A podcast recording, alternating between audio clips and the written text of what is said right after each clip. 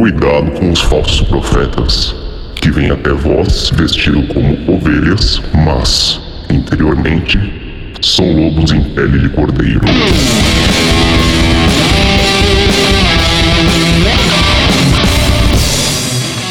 Eu, galera, estamos aqui em Pele de Cordeiro, o podcast oficial do Lupus em Fábula. Eu sou o Kusamitri e não acredite em nada do que você vai ouvir a partir desse momento.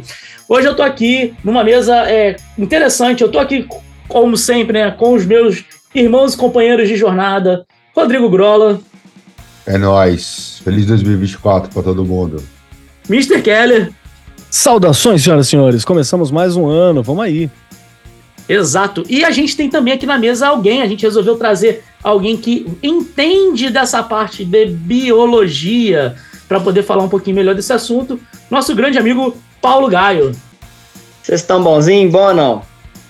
E como o Grola, o Keller falaram aqui, feliz 2024 para você que chegou nesse ano, depois de todas as intempéries de 2023. Estamos aqui seguindo com a jornada, que pode ser difícil, mas a gente não para nunca.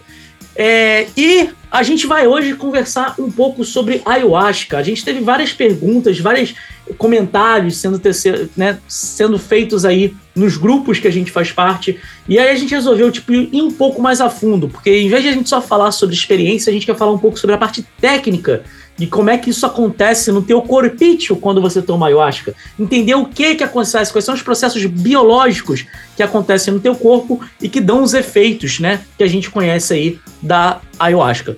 Então, a gente vai falar sobre isso, mas antes, nossos pequenos recados aí, vai lá, manda aí, Grola. É, não vamos nem, nem, nem fazer vinheta aqui, porque aqui é o primeiro do ano, aqui a gente vai, vai, vai levar mais direto as coisas. Galera, é o seguinte, ah, como todos vocês sabem, o Lupus em Fábula é, é um podcast, entre aspas, menor em termos de volume, não em termos de conteúdo, aí é, isso, isso, é questionável. Né? Ah, tá, mas aí você está sendo arrogante, foda-se. É, vocês sabem aí, quem, quem escuta a gente sabe o, o, perfil de, dos nossos trabalhos, o perfil das coisas que a gente faz e tal. E basicamente ainda, ainda é um podcast menor, porque porque a gente não tem volume é, de apoio suficiente para conseguir manter uma frequência maior, de, de mais episódios por mês de produção, exatamente, certo? Então, o que a gente está aqui? Estamos aqui convidando você, mais uma vez, para nos apoiar, certo? A gente tem comparado a muitos outros programas, a gente tem uma quantidade muito pequena de apoiadores. Basicamente, hoje, o que a gente capta de recursos é aplicado na edição.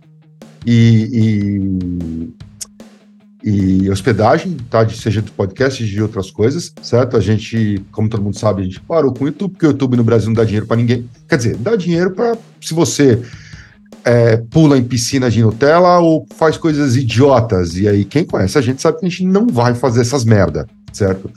Então, a gente precisa realmente de mais apoiadores, certo? É, temos lá o catarse.me barra lifhod, L-I-F-H-O-D, e a gente queria convidar vocês a nos apoiar. Ah, mas pode ser com 10 continhos? Pode. O pessoal pensa que o 10 continhos seu que você está apoiando por mês junto com o do, do, do outro, a gente consegue volume.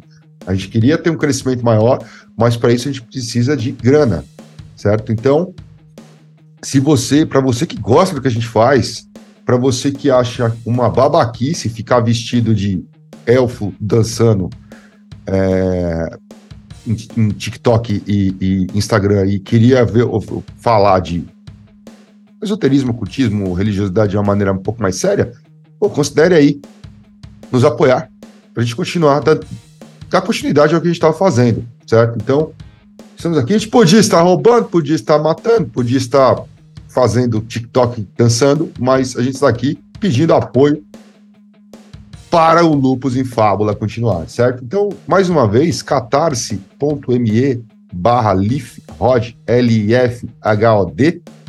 Isso são as nossas redes sociais também.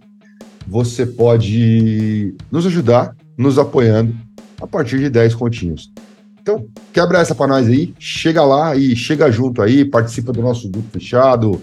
Paulo, é, por exemplo, é um dos nossos apoiadores. A gente sempre procura convidados de alto gabarito para participar aqui dentro do nosso grupo de apoiadores, porque tem muita gente foda lá, tendo as suas respectivas áreas de atuação.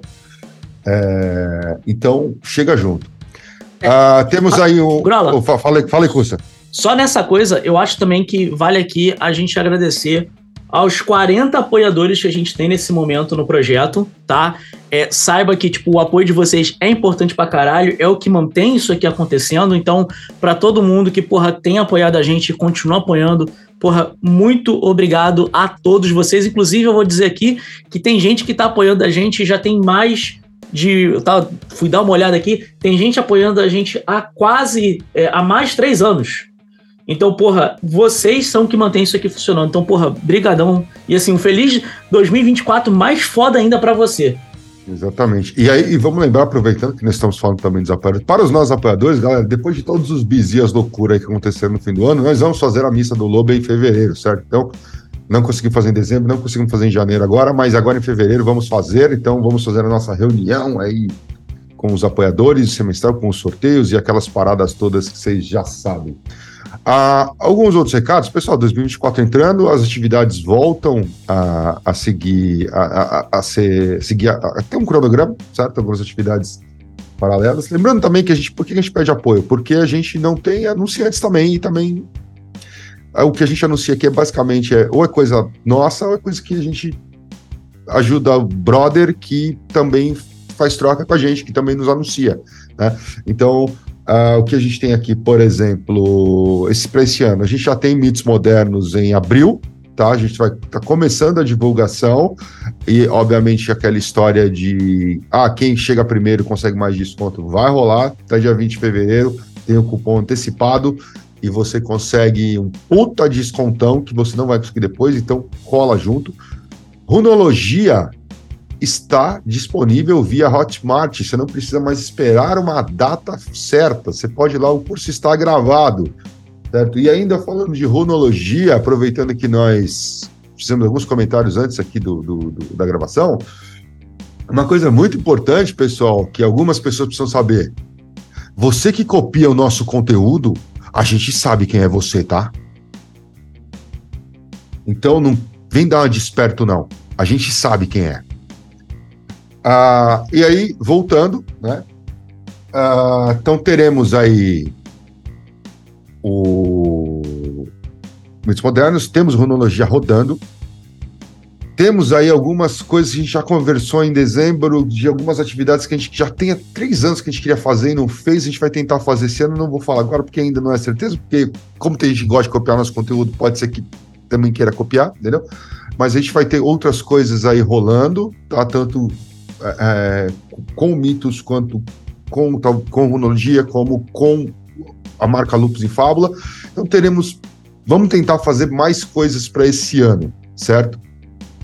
E e é isso, Cursa? É isso, Keller? Tem mais alguma coisa que eu estou esquecendo? Temos sim, tem mais uma coisa que é sempre importante lembrar. Você que ouve a gente que não conhece os aplicativos da Rod Studio, dá uma olhada lá no nosso querido, na Play Store, na App Store da Apple. A gente tem uma porrada de aplicativos, inclusive uns muito legais, que estão no nosso carro-chefe, o queridinho de todo mundo, que são os tecladinhos. Você tem teclado de tudo quanto é tipo. Você que é do meio esotérico, você que gosta de runa. Cursa fez para uso próprio, olhou para aquilo e falou assim: Poxa, isso aqui o mundo vai gostar.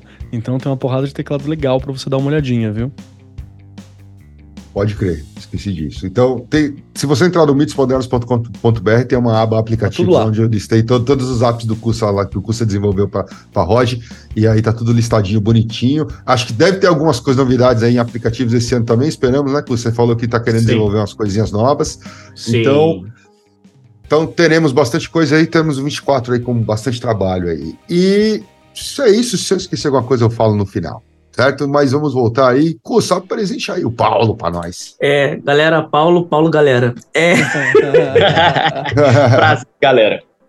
Então, Paulo, é, vamos lá, assim, eu acho que, como a gente falou, né? A gente tenta trazer uma galera que tem um conhecimento real, saca? E, e assim, é, é foda a gente falar a questão de carteirada, mas dado que a gente está falando uma questão de é, a, a gente vai querer tratar da parte técnica, principalmente hoje aqui. Eu acho que vale a pena a gente dar a carteirada para ninguém não achar que é só um maluco que leu coisa na internet. Então, só para a gente entender, você é formado em. Eu sou biólogo por formação, ciências biológicas, bacharel e licenciado. É, eu tenho mestrado em bioquímica e imunologia pela Universidade Federal daqui de Minas Gerais. E eu sou doutor em imunologia. E dentro desses estudos, eu estudei bastante é, sistema nervoso, porque o meu foco de estudo era uma doença que afetava, né, tinha danos cognitivos e etc. Então, a, a minha formação, ela tange também a parte neural. Então, quando o Grola puxou né, o assunto de, de, de DMT, etc., eu falei assim, você vai falar disso? Eu falei, vou. E aí eu me animei muito de retomar os estudos de, de é, neuro, neurociência e etc., então, assim, é, eu tento e vou me esforçar para contribuir o máximo aí com conhecimento embasado e referenciado também. Perfeito. Então, assim, carteirada de cara, mas eu acho que, como eu falei, eu acho que é importante, já que a gente está falando de uma parada técnica. É aquela coisa, experiência é parte opinião. Quando a gente vai falar de uma parada técnica, a gente tem que ter a palavra que eu acho muito boa, que é embasamento. Né? Não é simplesmente sair jogando abobrinha pro ar. Pessoal, a gente precisa entender primeiro. Por que, que esse, esse programa está acontecendo? Tá? Uh, não será o nosso único episódio sobre a ayahuasca. Só que, uh, é, para não ficar um episódio imenso, a gente separou as coisas, certo? Não vamos falar sobre as experiências. As experiências a gente vai deixar para outro episódio, a gente vai trazer uma galera que já está no meio há muitos anos e que vai conseguir falar melhor sobre fazer seus relatos pessoais do que acontece Agora, o que tem acontecido, mais uma vez, é que falar de ayahuasca virou briga de partido. Não é, é incomum que esse assunto surja, principalmente em grupos de discussão de, de esoterismo em linhas gerais, e aí, de repente, você tem um lado falando que, ah, não, porque isso abre as portas do divino e blá, blá, blá, blá, blá, blá, blá, e o outro lado falando, não, isso é droga igual cocaína e maconha. E aí, recentemente isso aconteceu de novo e eu falei: peraí, galera, vamos lá, vamos fincar o pé no chão, caminho do meio aqui, nem cá nem lá. Né? Isso aqui não é briga de partido. Precisa ter, ter cabeça no lugar para entender o que, que a gente está falando. E a chave crítica para acontecer esse tipo de confusão é porque a maioria das pessoas que, inclusive algumas que ou não passaram pelo, pelo, pelo rito de ayahuasca, ou as que passaram, os locais deveriam fazer uma anamnese para entender, primeiro, o indivíduo e também para te passar informações sobre o que é que você está consumindo. E sabe qual é que é a real? É que ninguém explica nada. O cara não sabe. Ele acha que vai tomar aquilo, vai ver Deus e é isso aí, tá tudo certo. Só que o pessoal esquece que o que tem nesse chá, basicamente, são algumas moléculas que têm princípios ativos psicodélicos. Mas ele não sabe como ela funciona, nem sabe com o que, que ela pode interagir, não pode, não sabe o que mais ela pode causar. Aí você fala, ah, mas é uma coisa natural, é, não é químico. Então, químico, tudo é. Vamos começar por aí, né? Tudo é químico, certo? Ah, ela pode não ser sintetizada ou processada, pode vir de uma planta, etc, etc. Como qualquer outro medicamento, certo? Então, ela pode, a substância pode não estar isolada, mas aquilo é químico do mesmo jeito e tem uma ação química dentro do organismo do mesmo jeito, certo? Então a gente vai fazer essa primeira parte, que é, como você já mencionou, um episódio técnico. Aqui a gente vai falar, basicamente, como esse negócio funciona, por que, que ele funciona, o que, que ele faz, vai ter um monte de termo técnico ligado à área, às áreas biológicas, químicas e, e, e, médicas. Então, assim, alguns a gente vai explicar, alguns vão ficar aqui e você pode se aprofundar na pesquisa, porque boa parte dessa pesquisa, eu que não sou dessas áreas, fiz sozinho. E aí o Paulo, essa semana entrou, a gente trocou uma ideia rápida e falou, porra, Paulo, vem com a gente. Ele ajudou aí caçando mais mais é, pesquisas e o Caramba 4 acrescentou muito na pauta, mas o fato de eu ter feito muito isso aqui sozinho indica que qualquer pessoa podia ter pesquisado, certo? As partes mais casca-grossa que eu deixei para o Paulo fica mais difícil, mas o restante dá para fazer e dá para ir bem longe. Então, assim, antes de você saber o que é, o, quando você vai tomar ayahuasca, seria interessante você, você minimamente saber essas informações. E é importante você saber essas informações antes de você ficar falando groselha na internet. Certo?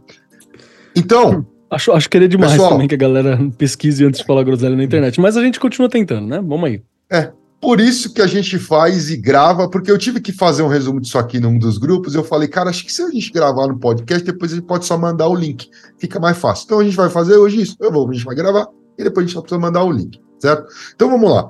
Antes de mais nada, o que, que você tem que entender primeiramente? Primeiramente, você tem que entender um negócio chamado monoamina, que são compostos orgânicos nitrogenados derivados de aminoácidos aromáticos como a fenilanina, tirosina, triptofano, por meio de um processo chamado descarbo, descarboxilação. Pessoal, em essência, é, essas monoaminas são neurotransmissores, neuromoduladores ou hormônios. E os aminoácidos essenciais é um troço que a gente costuma chamar de proteína. E é um dos motivos que hoje é importante um negócio que tem começado a se falar. Há, há, poucas semanas eu ouvi um moleque de 20 anos falar que o, o, o, a educação brasileira tem um problema. A gente não aprende a lidar nem com comida e nem com dinheiro. A gente não sabe o que é bater proteína. Pessoal, existe uma quantidade mínima de proteína que você deveria comer por dia. E as pessoas não sabem ou não consomem por falta de grana, tá? Mas hoje tem se falado muito por quê? Porque, é, principalmente depois da pandemia, o meio maromba no Brasil cresceu muito. E quando você puxa ferro, você precisa bater proteína. Então é por isso que a gente começa a consumir a quantidade alta de carne, whey protein e mais N outras proteínas que dizem que não, não é tão boa ou tem outros efeitos que não são tão, tão interessantes, mas o whey, por exemplo, é mais famosa. Porque a gente bate proteína, porque a gente precisa disso para construção, porque é basicamente a matéria-prima que vai construir neurotransmissores, vai construir musculatura, vai deixar seu cabelo bonitão, sua unha bonitona, saca? Tudo isso é por causa de proteína, que são é um conjunto de aminoácidos essenciais. Ah, tá relacionado ao bem-estar geral do teu corpo, certo? Agora, algumas do que a gente chama de monoamina endógenas, que são fabricadas pelo seu próprio organismo. Dopamina, que é, atua no sistema nervoso do, do organismo para regular movimentos voluntários, humor, memória, atenção, prazer e outras coisas produzida principalmente pela substância negra, que está localizada no mesencéfalo, no sistema no SNC, Sistema Nervoso Central. Pessoal, a partir agora, Sistema Nervoso Central é SNC, para ficar mais fácil. Certo? Epinefrina, também conhecido como. Eu não lembro se é noradrenalina ou adrenalina, mas enfim, acho que não. A noradrenalina gera a adrenalina. Então, enfim, mas a epinefrina também é conhecida como adrenalina. É aquele hormônio que está ligado com o bater ou correr né? Quando você toma um susto, você precisa socar seu amiguinho e sair correndo. Então é ela que entra em ação. Ela, meu, joga, se eu não me engano, joga o sangue para seus músculos e tal, deixa você na pira de, de enfiar a mão na cara do seu amiguinho ou sair correndo dos do, dois caras em cima de uma moto. Né? Produzido pelas suprarrenais. A melato, que também está ficando famosa nos últimos anos, porque tinha sido era proibida no Brasil, foi liberada, a melatonina, que é a função de regulação do sono. Então a galera toma e dorme, tipo, 12 horas seguidas, tá ligado? função de regulação do sono, todas elas são produzidas. Mas tem uma que, para você entender o que faz o ayahuasca, você precisa entender muito bem dessa, dessa, desse neurotransmissor, que é um negócio chamado serotonina. Pessoal, eu só vou deixar um parêntese antes, que nem todo transmissor é, é derivado de aminoácido, tá? Alguns neurotransmissores vão ter outras categorias. E é importante você entender que irregularidades nesses neurotransmissores podem gerar distúrbios emocionais, como sei lá, depressão, ansiedade, etc, etc, etc, certo? Mas agora a gente vai dar yeah. uma pausa na ayahuasca para falar. Fala, Cussa. Não, eu acho que isso aí, essa última parte que você falou, ela é bem importante, tá? Que é uma das nossas críticas que a gente faz em relação a vários lugares que, né, fazem o consumo de ayahuasca e não fazem uma anamnese corretamente, é justamente por causa desse problema aqui no final, porque, tipo, você pode ter pessoas que, dependendo do tipo de alimentação que ela tem, dependendo de se ela toma algum tipo de medicamento, todo esse tipo de coisa pode interferir no processo, que gente, o processo químico que a gente vai falar já já, da ayahuasca, como é que ela, como é que ela age no organismo, e que isso pode causar problemas piores. Então, tipo, talvez uma pessoa que está tendo depressão, ela está, de repente, tomando um determinado tipo de remédio que vai afetar o comportamento da, da DMT, né, que é o, que é o composto químico ativo, principalmente, do, do, da ayahuasca, como é que isso age no corpo por causa dos remédios. E aí, em vez de você, de repente, ajudar a pessoa que está com depressão, você está piorando a situação dela. Então, assim, é, é, essa é uma parte importante, é entender que, é, primeiro, a ayahuasca ela tem um processo de preparo que, se não for feito corretamente, pode gerar justamente esses tipos de irregularidade que a gente está falando, e que o processo de anamnese é extremamente importante para que a pessoa tenha ciência e veja se isso pode afetar ela de uma forma ruim ou não.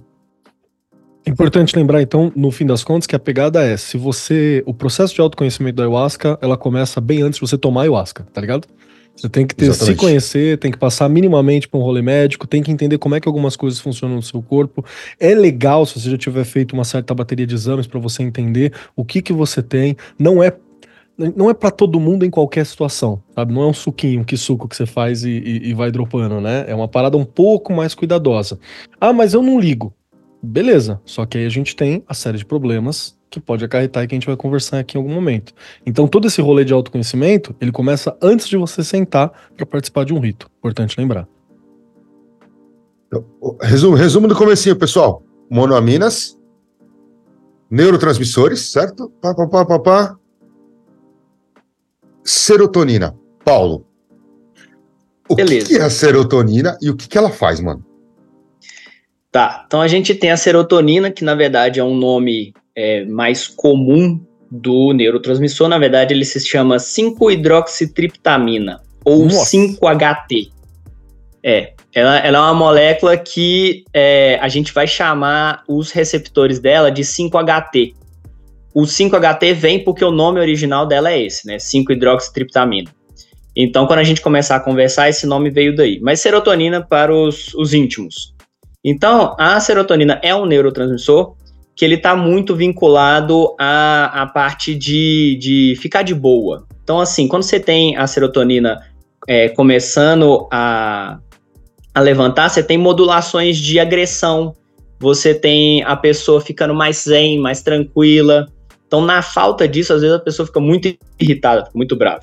Então, a serotonina tá para poder é, regular a agressividade, ela também faz outras coisas, ela pode ajudar a regular a temperatura do corpo, ela ajuda no sono. Em alguns pontos, ela pode estar tá relacionada com o, o impulso emético, que é o impulso de vômito. Ela pode estar tá relacionada também com a, o apetite. Então, as pessoas que têm desregulação de apetite pode ter é, desregulação dessa, desse neurotransmissor. Então, assim, ele por si só, ele faz muita coisa. Ele tem muitas atividades. É, e as básicas e as que a gente mais costuma ouvir falar é, é, é bem essa: é, é, humor, sono, apetite, ritmo cardíaco e temperatura corporal. Então tá, então a gente tem o, o, a serotonina como um neurotransmissor. Por que neurotransmissor? Porque as células do sistema nervoso elas precisam conversar. Então, fazendo analogias é, antropomórficas, então uma célula conversando com a outra, ela envia um sinal. Ela recebe um sinal e transmite esse sinal. Como é que ela faz isso? Ela vai ter uma despolarização da membrana dela, isso é uma parte elétrica. Essa despolarização, ela comunica o axônio ao dendrito, então a parte de cima da célula, que a gente chama de cabeça, até a cauda dela, isso é uma parte elétrica. No finalzinho vai ter um canal de cálcio, vai entrar cálcio na célula. Isso vai conduzir vesículas que têm serotonina para o final da membrana. Essa serotonina é liberada entre um espaço de célula a célula, que é chamada de fenda sináptica, isso é muito importante pontuar. Então você tem nessa fenda sináptica a liberação dessa neurotransmissor. Esse neurotransmissor vai se ligar a um receptor esse receptor, tendo, tendo essa, essa neurotransmissor ligado, ele vai transmitir uma informação. Tá, então, como é Paulo, feito... Paulo, como só, é uma, só, só, uma dúvida. Quando a gente fala que, por exemplo, a serotonina tem que estar biodisponível, é, é, é, é essa transmissão, essa captação, ela fica disponível na fenda sináptica, né? Isso, Isso. é porque a, dista- a distância entre uma célula e outra é muito pequenininha. Eles estimam entre 20 a 40 é, micrômetros. É uma distância mínima. Então, assim, como eles não ficam justaposto, existe esse processo de conversa, tá? Existe célula que fica li- ligada uma na outra. No caso do neurônio, não, tem um espaçozinho. Esse espaçozinho vai ter a serotonina. A biodisponibilidade é que essa serotonina, depois de liberada, ela tem que entrar em contato com seu receptor, senão ela não valeu de nada. Né? Ela foi liberada ali à toa. Para receber essa informação, você tem esses neurotransmissores. Então vamos colocar que você envia uma carta pelo correio. Então você fez o envio da, da informação, o correio vai e transmite isso para sua casa. Se não tiver ninguém para receber, a mensagem ficou vazia. Mas tem o receptor. E os receptores são os receptores 5HT. Aí entra a parte que começa a expandir. Então, se até aqui você conseguiu me acompanhar, beleza. Se você não conseguiu me acompanhar, eu sugiro que você pegue o mínimo de ilustração na internet sobre fenda sináptica, neurotransmissão. Tem desenhozinhos muito didáticos, muito legais, muito bacanas para você compreender isso. Então, seguindo, você teve lá o sinal para enviar a informação, a serotonina foi liberada na, na fenda, foi recebida por um receptor. O receptor de serotonina não é só um. Então, não é uma ligação de ponto a ponto. É aí que tá o balé de gato, pessoal. Porque quando a gente escuta falar desse termo, desse tema aí, seja em na TV, em podcast Caramba 4, ah, você tem o neurotransmissor e o neuroreceptor. Aí, quando eu vou estudar, e aí, por isso que eu vou falar com o Paulo também, eu falei, mano, peraí. Bom, primeiro que cada, cada neurotransmissor tem um receptor diferente. Eu falei, ué, não é um só? Não. Segundo que, um, por exemplo, o neuroreceptor 5-HT da serotonina, ele tem trocentas variações diferentes e cada um faz uma coisa. Aí eu falei, Paulo, é isso aí mesmo? Não, é isso aí mesmo. Então, fala aí um pouquinho, Paulo. Assim, Então, basicamente, pessoal, assim, ó, ok, a gente tem um neurotransmissor que ele se, que ele se liga no receptor. Só que não é um receptor só.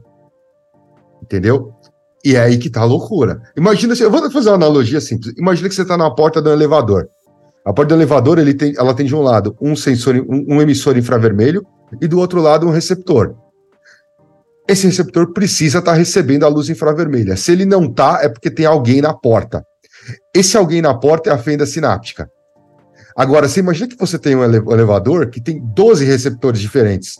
E aí, dependendo de qual deles recebe a, a, a, a, a luz, a luz infravermelha ali, faz uma, um fecha a porta, outro fecha a porta para cima e para baixo. Então, assim, a loucura é: são muitos tipos de receptores diferentes.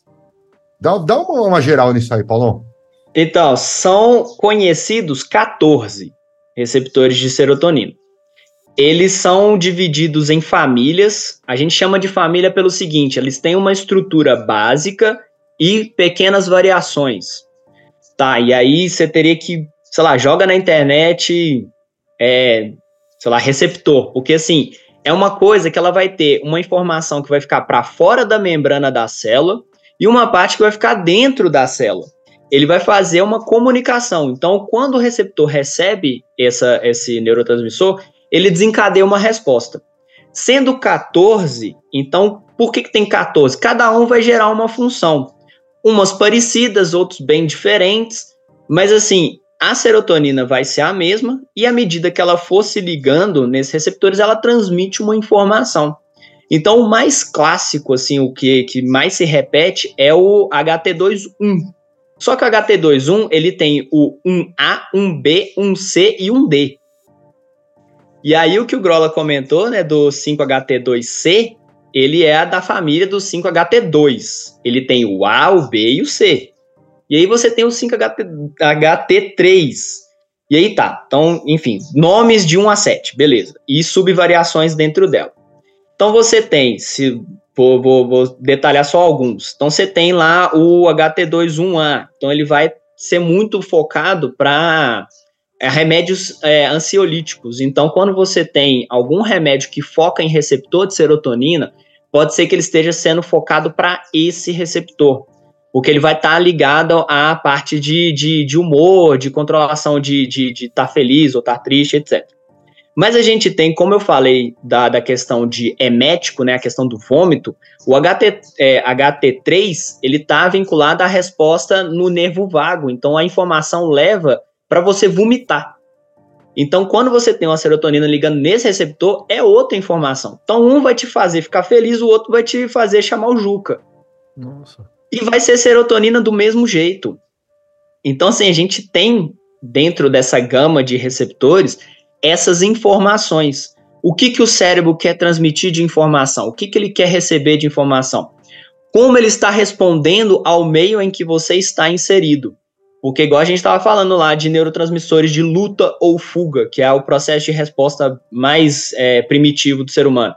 Então, você tem lá para lutar ou para fugir. Só que a, a, a, o estímulo é um, você reage de uma forma ou de outra. E tem lá os seus neurotransmissores correspondentes para você fazer isso. Então, quando o maluco recebe um susto e fica paralisado, ele tá tendo a mesma resposta do maluco que vai chegar e sair no soco. Só que ele respondeu de forma diferente. Mas tudo bem, então você tem lá o seu neurotransmissor, ele vai ser liberado, ele vai ser recebido e vai gerar uma informação. Só que essa informação, ela precisa ser feita e interrompida. Não é legal que você tenha isso e ela fique acontecendo é, para sempre. Então, o processo do da neurotransmissão, você tem a, a processo de limpeza, que a gente fala, né? Que são as recaptações ou as degradações. Então tá. Então a serotonina saiu. Ela fez a função dela, ela vai ser reabsorvida pelo, pelo neurônio que a enviou. Então você tem uma recaptação ativa por um canal chamado CERT. É, eu preciso saber, eu esqueci o nome completo dele, mas chama CERT. Ele é um receptor é, ativo. É o, é, é, uma, é, o CERT é o transportador, né? Isso, ele é um transportador. É porque eu esqueci o, o nome completinho dele, bonitinho, é legal falar. Uhum. É o receptor transportador de serotonina. É porque ele, eles colocam em inglês a, a, o negócio. Mas ele é um transportador ativo, então ele meio que vai sugar de volta essa serotonina que estava na fenda sináptica. E o que, que ele pode fazer? Ele pode digerir ela, ou ele pode revesicular e liberar de novo. Ou então você tem um outro processo de liberação dessa serotonina que é por difusão mesmo. Então ele está ali na fenda, ele vai e vai embora. Simplesmente ali pelo meio citosólico e vai embora. Ou então ele é digerido pela é, monoaminoxidase. E essa é muito importante. O Grola vai falar dela e ela vai ser muito importante para nossa conversa. Então você tem essa enzima, monoaminoxidase. Todo final ase indica enzima. Então essa enzima ela vai ser liberada, ela vai se ligar a essa serotonina e ela vai quebrar. Então ela vai perder a sua atividade. Então tá, então você tem lá a liberação, você tem seus processos de limpeza e você vai ter é, os processos de, de, de, de, de recaptação, que foi o que eu falei, né? Aí eu fiquei redundante, mas é isso mesmo. Então você tem absorção pela recaptação, você tem a digestão pela, pela, pela monoaminoxidase, ou você tem a dispersão pelo, pelo meio citosólico. E aí tá, se esses processos não tiverem ok, você pode ter distúrbios. O que, que acontece? Se você tem pouca serotonina sendo liberada, então no caso o seu neurônio que envia a mensagem está produzindo pouca serotonina, então vai ter pouca, pouco sinal é, serotoninérgico. Então o que, que isso pode fazer? Pode dar desregulação de humor. Então a pessoa pode estar tá tendo um processo depressivo, pode, que não é só a serotonina que vai estar envolvida, mas a gente está falando só dela. Então ela pode estar envolvida em distúrbios de humor, porque está faltando serotonina. Isso pode causar também alterações de sono, a pessoa pode ter dificuldade de dormir, etc. Outra coisa que pode acontecer, você pode ter pouco receptor de serotonina. Então você está ali tendo pouca, pouca recepção. Então está enviando serotonina, mas não está sendo é, é, assimilada de novo, os mesmos processos. Você pode ter pouca assimilação, isso tem pouca informação sendo passada. Então, se o, o, o sujeito está tendo um processo de depressão, o que, que, você vai fazer? Você vai dar muita serotonina para ele? Às vezes falta receptor. Então, você tem que trabalhar a captação do, do, do, pelo receptor. Então, ele tem que ficar com a serotonina mais biodisponível. Se ele tem pouco receptor, ela tem que estar tá ali tempo suficiente para a informação ser transmitida. E aí você tem medicamentos que vão fazer isso. Ou então, se o sujeito tem receptor suficiente, mas não tem serotonina, você tem que ter um indutor de serotonina. Então, o médico que vai prescrever isso, ele tem que ter muita consciência do que, que o paciente dele está sofrendo. Tá com distúrbio de humor? Pelo quê? E aí entra aqueles problemas de você ficar testando remédio até se dar bem com um. E tá. E tem um outro problema, é você ter serotonina, você ter receptor, mas você ter um tempo prolongado dessa serotonina em ligação. E aí você tem a síndrome de serotonina. Essa síndrome é muito importante porque, a nível médico, o médico que dá dois medicamentos que têm interação medicamentosa pode causar esse, esse distúrbio. Aí você vai ter um paciente que vai tomar um remédio e ele vai ter uma convulsão, ele vai ter taquicardia violenta, ele vai ter é, aumento de temperatura, e aí o cara pode vir a bater as botas. Ou ele pode ter, sim, sérios problemas. Então a interação medicamentosa ela é muito importante na hora que você vai tratar com serotonina. Por que, que eu estou pontuando isso com muita intensidade? Porque a gente vai falar do DMT com interação medicamentosa. E isso é muito, muito sério. E aí ah, tem a. a foi, peraí. Foi aí, Paulo? Tem mais algum? Não, aí eu falei dos quatro. Tá, do. Dos quatro causas. Então, só resumindo, mais uma vez, pessoal, aqui resumindo, fazendo uma síntese assim, de pontos importantes aqui, é, fora essa parte já, que vocês já devem ter pegado, do que, que acontece quando você tem distúrbio de serotonina, mas eu vou falar, e o Paulo falou que tem 14 neuroreceptores, certo? Eu vou deixar é, uma ênfase aqui em três: os 5HT2, 3 e 4, tá? Ah, então, só resumindo ali o que o Paulo falou: 5HT2A ah, modula cognição e alterações percep percep perceptuais ou de percepção, tá? O 5HT2C está envolvido em regulação de apetite, humor e sono. Ah, o 3 é o que ele falou que está associado à transmissão de sintomas. De, ó, ó, ó, presta atenção neste cara. Ele está associado a sintomas de náusea. Agora, presta atenção no que o 4 faz. O 4 ele está associado a funções gastrointestinais de movimentos. É, é, colocou colônico, mas é peristálticos. É. O 3 faz, faz você vomitar, o 4 faz você se cagar quem já tomou ayahuasca pode estar tá entendendo aonde eu vou querer chegar lá na frente. Certo? Tô purificado, o tô purificado, é isso. É, tá, tá purificado. Tô limpo. Tá. É. Ah, ah, desculpa, o 2A, o 2A faltou eu falar, né? O 5-HTP2A é, fala de modulação de cognição, mas ele está associado a efeitos psicodélicos, certo? Então, esses três caras, 5-HT2 3 e 4 vão ser interessantes. Lembrando que o Paulo falou, dentro desse tem variações, H2A até 2C, etc., que no total dão 14, e esses 14, uh, ah, cada um tem sua função, certo? Paulo também deixou claro ali sobre o que acontece quando você tem pouca ou muita serotonina, certo? Ah, mas por que, que vocês estão falando de ayahuasca? Por que vocês estão falando de serotonina? Então, então vamos voltar. A partir de tudo isso que a gente falou até agora, a gente deixou avisado que ia ser bem técnico, hein, pessoal? O bagulho é louco. A partir de tudo isso que a gente falou, a gente vai chegar num troço chamado triptamina. Triptamina é um grupo de monoaminas alcaloides, quer dizer que são compostos orgânicos ou derivados de planta, fungo, é, bactéria, animal, etc. Certo? Que estão relacionados a uns aminoácidos, lembra que eu falei? Triptofano, que você de, de novo, como eu já falei, encontra, por exemplo, quando você come carne, come ervilha ou toma whey, tem triptofano. Se você olhar a, a tabela nutricional do whey, do, os que tem ali estendida, tá lá, triptofano quanto tem. É, então, o, as triptaminas são derivadas, tem esse nome, inclusive, porque são derivadas do triptofano, certo? elas têm uma, uma diferença é, das monaminas estruturais, tá? Enquanto as monaminas possuem um anel benzênico, que é seis carbonos em forma de hexágono, com duplas ligações alternadas, que é esses bagulho químico muito louco, a triptamina, o anel está acompanhado de um anel de pirrol, que é uma estrutura pentagonal que tem quatro carbonos e um nitrogênio, certo? Vou, vou repetir a coisa que eu falei lá atrás. Lembra que eu falei que tudo é químico? Então, é isso, basicamente, que a gente está falando aqui de substâncias. Tá? As, dá para você entrar aí no, no, no, no, Google, aí no Google Images e pesquisar as moléculas, tá? Você vai ver que a serotonina é a triptamina.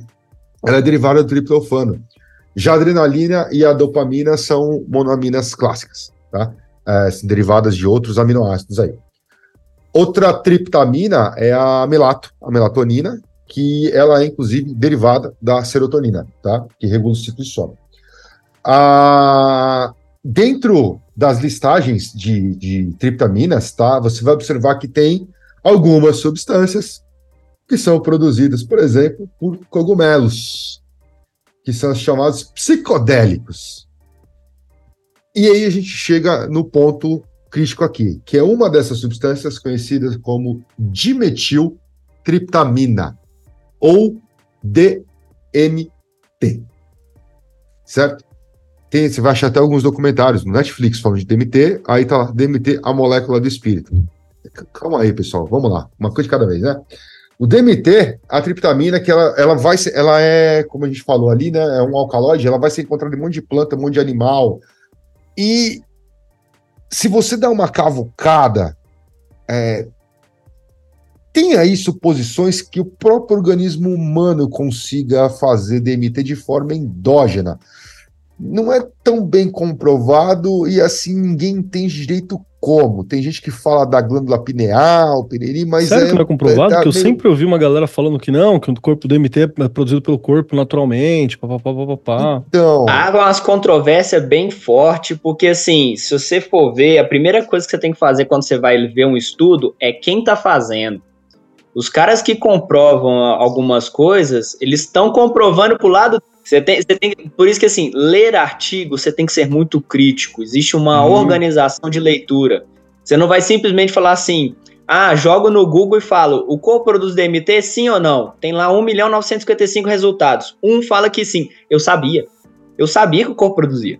Então assim, você pega pelo que vai te dar o viés. Então assim, muito cuidado. Eu não estou falando que não produz nem que produz, mas quando ler alguém comprovando, presta muita atenção em principalmente qual grupo de pesquisa é. Às vezes Entendi. o cara trabalha com isso, tem alguma coisa de, de, de tomar o seu, seu chá e etc. Então o cara tá puxando a, a sardinha para ele. Sim, acontece muito. É, então, inclu tem, inclusive, então... isso, inclusive isso que o, que o Paulo falou, acho que vale a pena um pequeno detalhe, tá? É, não é só. Além de tudo isso, tem que ver qual é a fonte. Tipo assim, tem revista, tá? Científica, e para quem é, é, quem está olhando aqui, tipo, tá vendo fazer aqui com aspas com os dedos, tem revista científica que é muito fácil você publicar um artigo. Você paga os caras e teu artigo é publicado. Não tem revisão, não tem review, não tem porra nenhuma. É assim, você pagou, você é publicado. É uma revista de notoriedade no meio científico? Não. Mas aí a questão é, para quem não tem conhecimento, vai falar assim, ó, mas aqui, ó, a revista, o artigo foi publicado. Artigo ser publicado também não significa que ele está correto. Beleza, o famoso papel aceita tudo. Porque aqui, assim, só para dar uma, uma recapitulada e também uma ver se eu estou entendendo. Tem alguns mitos clássicos da ayahuasca que já está sendo quebrado aqui a partir do viés químico. O primeiro deles é uma obrigatoriedade, por exemplo, do rolê de passar mal e tal pelo que a gente está vendo, é, pode ser a forma do feitio que faz aquilo isso ser mais intenso ou não, porque eu não tenho um controle sobre qual tipo de serotonina que está vindo e como que está sendo recebido.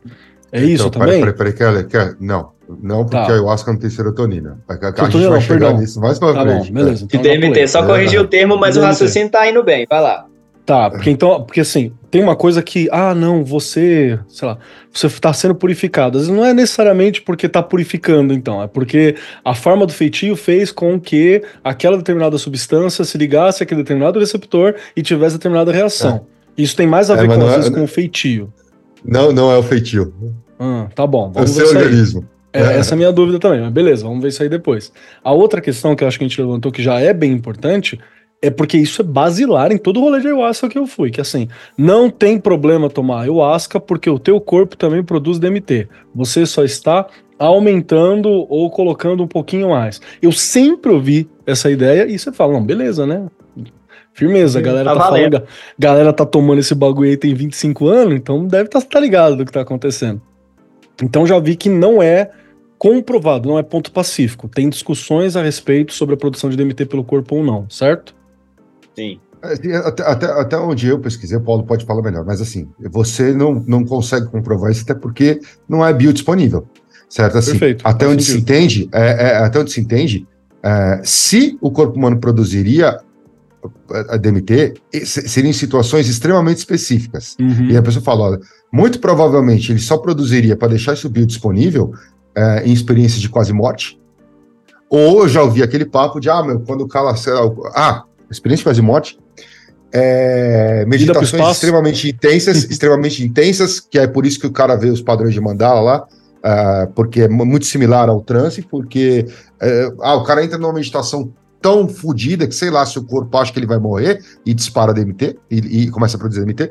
E uma outra seria, ah, tipo, o cara é suicida, o cara pula do prédio. Antes dele, dele bater no chão, ele já tá entrou DMT, ele já tá brisando. Então seriam isso. Só que isso faz o quê? Você só conseguiria detectar a presença do DMT nessas situações. É, não Fora dá pra fazer em laboratório com facilidade. É. Não, biodisponível não tem. É isso aí, Paulo? Seria essa a sua posição? Tem, tem essas também, e tem uma outra que vai, vai, vai cutucar uma galera, que é no parto. Diz que a mulher, ah, quando ela crer. tá em situação de parto lá, assim, quando é tá no ápice... quase morte, né? Não, é existe um termo, existe um termo entre doulas que chama partolândia. Isso eu presenciei na minha esposa quando ela tava parindo. Chega uma hora que a mulher tá ali num estresse violento, ela desliga. Eu olhei para minha é. esposa desligada, olhei para médica e enfermeira, olhei para a doula, ninguém fazia nada. Eu falei, então beleza, tá tudo bem. Dali a pouco, daquele, daquela paz profunda, ela voltava gritando e desesperada naquela situação lá de parto. Então, assim, há quem diga também que tem função é, de, de, dessa, dessa, dessa possível DMT no parto. De todas as formas, não é recreativo, nem comum, nem fácil de acessar. Porque ou é meditação não. profunda, isso não acontece se você começar a meditar, sei lá, dois dias, ter um filho, que você também não dá para fazer toda hora, né? Tem um, tem um trabalho, tem um processo aí. Uma experiência de quase morte que também se tem dificuldade de possibilidade de morrer. Então, não é uma coisa quem, acessível. Quem, inclusive, veio com esse papo de, de molécula do espírito é um professor da Universidade de Medicina do Novo México, chamado Rick Strassman. Mas aí, para a galera mais técnica, eles costumam chamar de enteógeno, né? Que é uma substância capaz, é, capaz de alterar a consciência e aí que promove o tal dos transes xamânicos, tá? O DMT é um psicodélico alucinógeno, provoca despersonalização em maior ou menor grau e afeta o funcionamento cerebral, que passa para fora do seu estado normal, o chamado EAC, o estado alterado de consciência. Tá? São substâncias chamadas perturbadoras da atividade do sistema nervoso central, perturbadoras do, da atividade do SNC, DMT, uh, é, psico, psicos, caralho, velho, a do cogumelo é psicocibilina. É Psilocibina. Psilocibina. Psilocibina, Psilocibina, é isso aí. Mas sabe o que, que é legal falar agora? É, é legal falar porque a gente está falando de um DMT que ele é natural de planta, certo?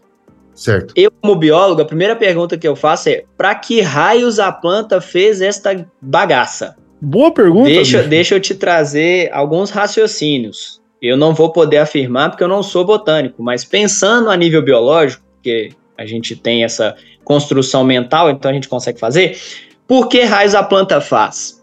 É, eu vou pegar uma coisa mais simples, que seria pimenta. Vocês comem pimenta? Sempre que posso. Vocês gostam de pimenta? Aí é embaçado, né? Às vezes sim, às vezes não. É, Tudo Depende. bem. Tá. Ele dá uma reação levemente aversiva, a menos que você uhum. seja maluco, como o Cussa tava batendo um dedão aqui de gosto de pimenta, você é, é. doente. Experiência quase morte, ele gosta. Tudo bem, não, não julgo, porém condeno. Aquela coisa, a, a, a, da, a da pimenta é a capsaicina. Ela causa esse desconforto no paladar. Por que, que a pimenta tem isso? Porque a planta não quer ser comida. Não é para você comer a planta. A gente fala assim, hum, que gostoso. Cogumelo, existe o raciocínio de que é não me coma. Um animal que vai lá na floresta, acha o cogumelo e experimenta, ele vai ficar maluco, vai ficar babando, vai dar umas tropeçadas, vai trombar ali aqui, vai falar assim: nunca mais faço essa merda. O ser humano fala: hum, que gostoso. Veneno de sapo. Como é que chama o nome, gente? Esqueci. Veneno do sapo que o pessoal gosta de colocar no, no o braço. Tal do cambô lá? É, o tal do cambô lá, né? É, isso aí. O sapo faz isso para não ser predado. Então, quando um animal vai com a bocona em cima do sapo, ele libera isso no dorso, o animal sente aquela sensação desagradável, e cospe e não come mais aquele sapo. O ser humano fala, hum, que gostoso. Então, assim. a, a gente vai e cria uma experiência religiosa em cima, né? Da defesa do. do Caramba, bicho. então, assim, se for fazer um pensamento unicamente ecológico e, e, e biológico, a, os, as plantas e os outros demais é, reinos, eles têm a sua forma de defesa. A planta não mexe, ela fica parada, ela tem raiz, ela é céssio. Salvo ex exemplos muito específicos, mas ela tem que se defender o metabólito primário dela é fazer o açúcar, é fotossíntese. Metabólicos secundários são esses, e no caso, o DMT. Então a planta vai fazer o que ela precisa para sobreviver enquanto nutrição e o que ela precisa fazer para sobreviver enquanto permanecer na Terra. Então, por que raios tem isso? Para ela se defender. Agora, fica para mim um questionamento que eu não consegui encontrar é como que eles juntaram uma coisa que tinha DMT com uma coisa que tinha o IMAL. E aí eu acho que eu tô queimando pauta, né? O Grol falando tá, da, tá. da IMAL. Mas, mas essa, esse é um questionamento realmente mágico. Esse Pessoal, é vamos lá. Então vamos lá. Então a gente sabe que tem aí, o professor lá chamou de molécula do, do, do espírito e tudo mais, porque é um psicodélico e tudo mais. Mas o que, que acontece com o DMT? E por que, que a gente falou tanto de serotonina? Porque o DMT é um agonista de serotonina. Então, assim, aí já saindo da parte da terminologia técnica, é como se o DMT fingisse que é a serotonina. Então, ele vai se ligar nos mesmos receptores 5HT, ah. com preferência pelo 5HT2. Só, é, então, aqueles receptores que a gente falou, certo? O DMT vai entrar no teu organismo e vai fingir que é uma serotonina ali, papapá, vai pegar um, neuro, um neurotransporte, vai lá para as tuas fendas sinápticas e né, tá lá moscando, pá, e, e o 5HT2 fala, tá, tá aí, é ele mesmo, pau. Só que é, ele vai, então, basicamente competir com a serotonina para estimular efeitos, né? E o que se conhece de resultado é que ele vai ter o que o pessoal chama de explosão mental, né? Vai ter alucinação com o olho fechado e aberto, parece que acaba estimulando o córtex visual. É, é, literalmente a pessoa está com o olho fechado, mas o córtex está sendo estimulado. Então é, você está realmente tendo visões. É, as coisas, as visões vão e vêm em alta velocidade, movimentação intensa no campo visual, sensação de abandono do tempo, transcendência, cor cintilante os padrões de geométricos e de mandala, que é chato pra caralho. Parte preferida do Grola, parte preferida dele. E Se aí, pudesse botar em 2x nessa hora, Nossa. tava valendo. Puta que pariu, mano. Chato demais isso, cara. E aí, assim, é o que o pessoal costuma chamar de, prosi, pro, de literalmente de projeção, transe xamânica, experiência transcendental, experiência mística, alucinação divina e blá blá blá. Então, tudo isso é porque o DMT está competindo com a serotonina e se ligando ao receptor 5HT2. No caso, 5HT2A, certo? Então vamos lá. Paulo, é isso aí? 5HT2A é o principal, certo? Em que o DMT age? Tanto o A quanto o C. São os dois que têm, tem, é, falando sobre a questão de psicodelia, né? Tanto que eles também são receptores que outros psicodélicos também podem se ligar, tá? Mas aqui vamos focar no DMT. E aí o que o Grola falou de semelhança química é uma, é uma coisa muito legal, porque, de novo, aqui podcast você vai precisar de visualização. Tá salvo quem fez Mind Eye, mas enfim. Se você for jogar no Google, você vai ver serotonina. Veja como é aquele desenhozinho. Vai ser um monte de risquinho se você não entender, beleza. Mas coloca pareado um do lado do outro, serotonina com um DMT. Eles são idênticos. Idênticos. Na farmacologia, a gente chama de farmacóforo a região da substância química que tem atividade. Então, você tem uma estrutura molecular, mas ela inteira, ela não necessariamente é o que faz função. O que faz função é uma região que, para remédio, é chamada de farmacóforo. Então, ali, se ligando a receptor, ele vai dar a informação. No caso da serotonina e do, do DMT, eles vão ter regiões é, bioativas, é, regiões é, de, de, de função semelhante. E aí o que, que acontece que é muito legal? O Crolla falou do receptor lá do 5HT2A. Por que, que o DMT se liga mais lá? Possivelmente, na estrutura química, vai ter uma afinidade molecular. É como se você tivesse um ímã e outro ímã, e aquele ímã se liga mais forte nesse. E ele vai ficar preso ali e vai fazer mais função. Ele vai se ligar nos outros receptores de, de serotonina? Vai. Em maior ou menor quantidade. E aí, Keller, eu entro na, na, numa coisa que eu queria responder você, na parte de fazer limpezas, vômitos e evacuações. Aí você pode escutar uma história de um seguinte: ah, eu conheço um sujeito que ele não vomita. Eu acho que ele é resistente. Essa fala é muito correta, porque pode ser que dentro do sistema dele ele tenha menos desse receptor e o DMT está menos afinizado com ele.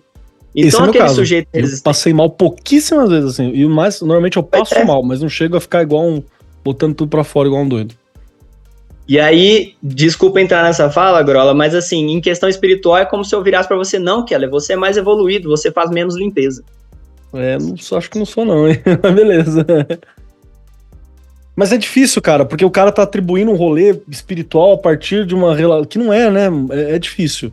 Ele tá Aí fazendo uma associação né? direta. Eu entendo é. que se eu ponho para fora, eu tenho coisas ruins. Isso é muito errado. É, coisas ruins, no caso, são coisas que você ingeriu que são ruins. Uhum. Se você tem uma intoxicação alimentar, você não tá com traumas sendo colocados no vaso na hora de vomitar. Você comeu uma coisa estragada Perfeito. e pronto. E aí, se você tem uma intoxicação alimentar e não põe para fora, você morre. Só, só um, aí, um espaço. Perdão, só um espaço, Paulo, que é para falar que esse momento aqui a gente está deixando bem claro que existem algumas doutrinas que é, é, compreensível que elas surgiram no momento em que você não tinha esse conhecimento científico. Essas doutrinas, Sim. essas visões, essas narrativas sobre um resultado. É beleza. Só que, cara, já tem um tempo que a gente tem acesso, né, a esse tipo de informação já tem um tempo que essa informação está sendo divulgada, então tá na hora da gente tentar rever algumas coisas. Porque partindo desse pressuposto, alguém que tem é, esse corpo que não tem a mesma resistência é taxado às vezes com alguém que precisa da limpeza, precisa de evolução espiritual, que não tá evoluído, que é uma pessoa suja, né? Você tem como ter uma visão do cara e não, só o corpo do cara que funciona desse jeito. E não há nada que ele pode fazer às vezes, ou pelo menos que ele tenha conhecimento, para rapidamente resolver isso. Então é só para a gente entender um pouco como não ter um conhecimento científico a respeito pode fazer com que a gente faça algumas pré, é, pressuposições que são julgadoras e no mínimo erradas, né? Perdão, Sim. Paulo. Não, mas é isso mesmo. E aí é, o sujeito tá lá tendo seus, seus, processos de limpeza e a gente tá lá, assim, ó, que bacana, o cara tá pondo para fora. E ele tá só tendo uma reação química a, ao que ele ingeriu. Uhum. E aí isso é uma forma de ver que tá deturpada, mas é, é, como você falou, é a interpretação de momento. Ele tá ali presente, tá vendo e aquela coisa é, se, resposta, se significa. Né? Você, é, você responde aquilo lá. E pronto. Mas existe uma outra questão. Aí a gente precisa é, conversar que no caso, quando você tem as ligações, elas vão acontecer por um tempo. E aí você vai ter aqueles processos que eu citei de limpeza do, do, do neurotransmissor. Então você tem a produção de serotonina e a ligação dela, depois ela tem que ir embora. Só que aí você faz o quê? Você dá, você ingerindo DMT, que é esse análogo de serotonina, ele vai fazer a mesma coisa. Então se eu pego DMT puro e te dou, ele vai fazer o efeito dele e vai embora. Como é que a gente faz isso permanecer em efeito? Mais uma pergunta. É, quanto tempo dura o efeito normal do DMT? Tipo, ingerir um DMT agora sem o, o IMAL, sem nada. Tem uma, uma, uma, ideia de quanto tempo costuma durar? Existe uma variação de alguns poucos minutos a 15 minutos. É uma coisa que ligou, funcionou, foi embora. Perfeito. É bem rápido. Muito rápido. Mas tem as experiências em geral, normalmente. Só que é tão sutil e, é, é sutil e rápido. Entendi. É sutil e rápido. Vai acontecer, vai ter aquela coisa, mas você não vai durar naquela experiência. Não dá né? tempo de você criar uma é, narrativa, o, o, perceber, é, experimentar. Ô, Paulo, eu conheci gente que tomou de outros jeitos e falou que no sutil não tem nada. Ela é rápida, mas de sutil não tem nada. aí vai ser da quantidade, porque aí o cara tomou e aí você tem, sei lá, um milhão de receptores, você estimulou todos os um milhão de receptores em, ao mesmo tempo. É. Show. Aí você tem um. Pá! Resumindo, é, vamos lá, receptores, certo? O 2A cria o efeito psicodélico. O, 2, o, o, o 5-HTP2, 3 e 4 fazem você se cagar e você vomitar. Eu tinha na cabeça que eu achava que essa coisa da limpeza do, do ayahuasca era por outras substâncias que continham na planta. Aí agora, com o Paulo me explicando os receptores, eu descobri que não, pode ser o próprio DMT que faz isso também. Eu achava que era o feitio, que dependendo da forma como foi o feitio, você tinha, sei lá, passou porque assim, a gente tinha um amigo, tem um amigo, né, que é, que é próximo, que tinha mais contato, a gente não tem tanto, que ele era cervejeiro e tal. E ele falava que tinha alguma coisa ali que parecia uma cerveja que passou do ponto quando foi feito, no cheiro, numa percepção. A percepção dele, eu caguei pra cerveja, não entendo cerveja, não hum. percebo diferença nenhuma. Se você me der uma Itaipava, uma Sol e uma cerveja de monges caputinhos, eu não consigo falar a diferença entre uma e a outra. Então, ele falando isso, aí eu fiquei com essa na cabeça. Falei, será que você não passa mal porque, sei lá, ferveu de uma forma diferente? Fermentou demais. É, alguma passou do ponto.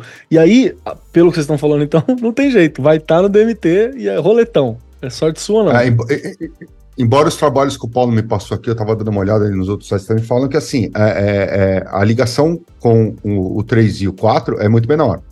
Mas assim é, é sabe aquela chama efeito colateral? É igual medicação. Você toma para um negócio, ela vai faz os efeitos em outro também. É a mesma coisa. Por quê? Mas aqui tem uma lógica, tem uma, uma possível lógica. Tá? A gente não está falando porque não afirmam nada nos estudos que a gente viu. Mas, parando para analisar, é porque assim, é ele não é, ele não é receptor específico a ponto de não se ligar a mais ninguém. Existe terapia, eu vou dar um exemplo de terapia de câncer, que o medicamento vai exatamente na célula que precisa, no receptor que precisa. E ela é muito específica, ela vai caminhando da ingestão até onde ela tem que atuar. A maioria dos remédios, elas vão. Então você faz a ingestão gástrica, ela vai ser absorvida, ela vai ser distribuída e ela vai para onde ela for levada. Se ela não for levada para o lugar, aquele, aquele medicamento não tem ação naquela região. Então o cara tem que estudar mais, tem que fazer ficar por mais tempo no organismo, tem que, tem que burlar os, o, o, alguma coisa dentro do corpo e etc. Então, mas enfim, digressão que eu fiz foi para poder responder você, que ela que falou assim: não será que não tem nenhuma outra substância? Cara, eu tenho doutorado para dizer depende. Que assim, depende, pode ser sim, só que a galera foca para estudar. E aí quando você foca para estudar, você vai colocar em caixinha. O cara que descobriu que funcionava no receptor 1, ele pegou só o receptor 1 e trabalhou. O cara que falou que funciona na 2, ele pegou só o 2 e trabalhou. E ele vai montando aquele lego de estudo até você chegar na via. A história que eu te contei do sinal de neurônio até a recepção de, de da serotonina são artigos e mais artigos, e estudos e mais estudos. Chama de, de, de pathway, né? É o, é o caminho de sinalização. Cada bloquinho foi estudado em parte e juntado para contar uma grande história. Então, será que não tem mais alguma coisa no feitio?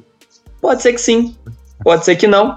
As proporções que eles vão utilizar podem interferir, mas de maneira geral a gente sabe que os efeitos são quase que genéricos. Eu, é, é, cara, é, é, é, é, tão louco o negócio que, assim, eu tava lendo, eu tava vendo um, um vídeo também de outros autores falando um pouco, principalmente da questão da serotonina. E ele, eles explicando assim, que tem os. Obviamente, o troço entrou no seu organismo, ele precisa ser levado o neurotransmissor. E aí tem o CERT, que é o transportador de serotonina. E tem um, um, genérico, que é um transportador de monoaminas, que ele transporta qualquer monoamina. Ninguém sabe quem está transportando o DMT. Até hoje não se entendeu, porque você tem um transportador de monoamina geral. E eu não sabia que as outras, tipo assim, você tem um transportador específico da serotonina, um que é específico da, da dopamina, um é específico da, da, da noradrenalina. E a parte mais louca é que no nível logístico, isso é muito louco. É como se você tivesse várias empresas de transportes, cada uma super especializada né, na, na, no, no, na sua parada. E aí tem uma que é, transporta qualquer monoamina, e tem um que é uma outra, que é um que descobriram há pouco tempo, que é uma outra transportadora que ela transporta qualquer coisa, mas ela tem menos afinidade com todo mundo. Então é tipo assim, ele é um funcionário, é uma transportadora que é meio preguiçosa. Ela consegue transportar qualquer coisa, qualquer, qualquer é, é neurotransmissor. Mas o cara é meio que, ah, meu, tipo, pô. Só que tem um problema. As transportadoras específicas, então você tem o CERT, a, a DOPA lá de, de dopa, a, a S-DOPA, da dopamina, são transportadoras específicas, mas que trabalham com ninhos. Uhum. Essa transportadora genérica que, é, que é preguiçosa tem uns caminhão baú gigantesco. Então, assim, ele não quer fazer o trampo, mas ele consegue transportar quando ele precisa, ele tem uma caralhada. Então, hoje os caras não conseguem entender nem se quem está levando quantidades maiores são as específicas ou se é essa geral. É, o, cara, o bagulho é insano, é insano. É, é, é, quando você começa a tentar entender como está funcionando o teu organismo, a quantidade de informações e de siglas bizarras que aparecem é muito, é muito louco. É, e, aí, e aí entra na sequência, que é o que vocês já falaram. Se o cara. Ah, mas o cara precisa ingerir o DMT, beber? Não, tem outras maneiras de fazer isso. Só que em outras maneiras, o tempo de duração, o efeito da duração do DMT é menor. Mas se você comer DMT, o tempo de duração também vai ser pequeno. Por que, que o negócio demora duas horas, quatro horas fazendo efeito? Seis horas Porque, fazendo efeito. Seis horas, é. Porque junto com o DMT, principalmente dentro do ayahuasca ou dentro do vinho de Jurema, tem uma outra substância. O que, que acontece? O Paulo falou, meu, uma vez que a serotonina, a dopa, foi utilizada, mano, aquilo precisa sair fora. Senão você vai ficar com aquele efeito para sempre. Então alguma coisa precisa degradar. E aí, dentro do seu estômago e do teu intestino, tem um troço chamando, chamado monoamina oxidase. É um bagulho que destrói esses neurotransmissores que estão lá moscando, sobrando. Então, e o DMT, por algum motivo, é suscetível. Se você come, se você DMT, esse, essa, essa monoamina oxidase te arrebenta com ele. Talvez pelo fato de ser exógeno, não sei. Enfim, mas ela destrói. Então, o único jeito de você fazer isso ter uma duração maior é você inibindo essa substância. E aí entra o que a gente chama de inibidores da monoamina oxidase, ou seja, uma substância que entra para inibir a, o oxidador das monoaminas. E aí, se você não tem aquilo que oxida, a substância entra e faz um efeito mais prolongado. Se eu não me engano, o, o que tem na, na, no ayahuasca é a armina. Tá? Mas aí, basicamente, o que acontece? Quando o DMT é ingerido, ele vai se associar a essa molécula, essa MAL, tá? o, o, o monoamino oxidase, e vai ser metabolizado, né? vai ser degradado, literalmente falando assim. E vai, não vai passar para a sua circulação sanguínea, não vai chegar até o SNC, ou vai chegar em quantidade muito baixa, vai fazer um efeito muito rápido e acabou. E aí entra as IMAUs, ah, que vai inibir as monoaminas, triptaminas e tudo mais, tá? E, aí, aí a mágica acontece, okay. né? A mágica acontece. Salve, pessoal. Pequena interrupção aqui, só para corrigir uma frase que foi meio esquisita ali, porque eu falei rápido. A imal é um inibidor da monoamina oxidase. A monoamina oxidase tem a função de degradar as monoaminas, independente de qual seja, se é a serotonina, a dopamina, a, a, a, o DMT, tiramina, que vai ser falado depois, etc.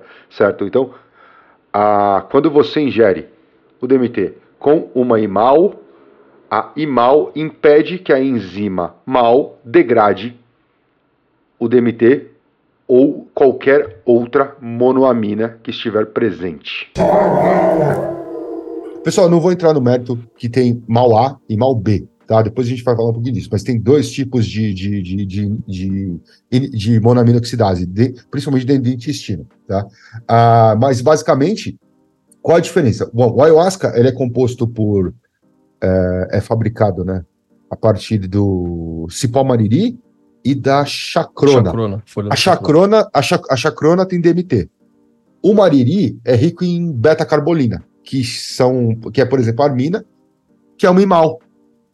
E se bem que tem outras, tá? tem telepatina, armalina, tetrahidroarmalina, que todas são conhecidas por serem inibidores da monamina oxidase, tá? E inibidor de monamina oxidase não é uma coisa nova também. Inclusive, isso aqui acho que foi usado desde a década de 40 ou até a década de 70 para em vários medicamentos para depressão. Porque se você inibe quem degrada a serotonina, você aumenta o nível de serotonina. Faz então sentido. eles eram usados, usados como medicamentos para depressão. Alguns caíram em desuso porque alguns causavam efeitos permanentes. E aí o bicho pega. Tá? Ah, então são classes de medicamentos para depressão, só que aí você tem começam a acontecer outros problemas, certo? Inibição da IMAL. Se você tiver níveis excessivos de cotecolaminas, que aí são outra a outra categoria de monoaminas, que é epinefrina, norepinefrina, dopamina, pode levar a crises hipertensivas. Que é uma dúvida que eu sempre tive desde o começo, quando começaram a falar para mim sobre a ayahuasca. Ah, ah, você toma porque é lindo, é maravilhoso. Tá, mas esse negócio, será que esse negócio sobe a pressão? Então, o DMT não, mas o, o, o a IMAL pode levar a um aumento de outras monoaminas, de outros neurotransmissores que podem elevar a pressão arterial. Ah, os inibidores da MAUA são mais conhecidos por, ser, por serem utilizados como antidepressivos, antiociolíticos. Os da MAU-B, ou com combinações, são hoje em dia utilizados para tratar Alzheimer, ah, Parkinson, etc. Então, basicamente, o que é um rito de ayahuasca? É você vai ingerir uma, uma, um composto de duas plantas que tem uma associação de DMT com uma imal, ou seja, é uma substância que cria o efeito, que ela é ana, a, a análoga à serotonina, com uma que impede a substância de ser degradada, certo? Chacrona e mariri no caso de ayahuasca, no caso de outras uh, outros ritos que envolvem, por exemplo, o vinho de Jurema. O, o, a Jurema, se não me engano, é feita através da caceta, como é que chama? É, é a semente de uma planta que é uma planta até bem de uma árvore que é até bem comum, uh, que infelizmente eu não vou lembrar agora. Uh, acho não, ok, chama jurema preta, tá? É semente de jurema preta, uh, que acho que, se eu não me engano, aqui nos estados mais ao sul ela tem um outro nome.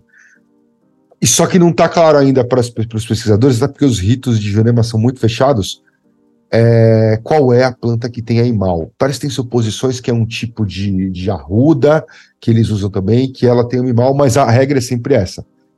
Se você tem a, a, a, a introdução do DMT sem nenhuma imal, a duração é muito rápida. Se está durando muito tempo, é porque tem uma combinação. É sempre DMT mais imal, certo?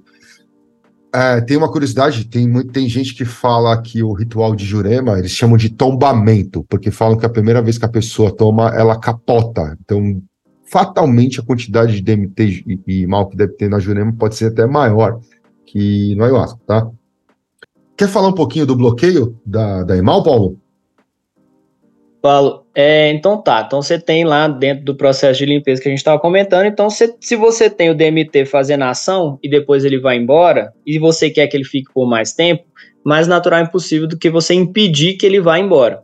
Então, se você bloqueia essa enzima, você vai ter ali o, o DMT mais biodisponível por mais tempo.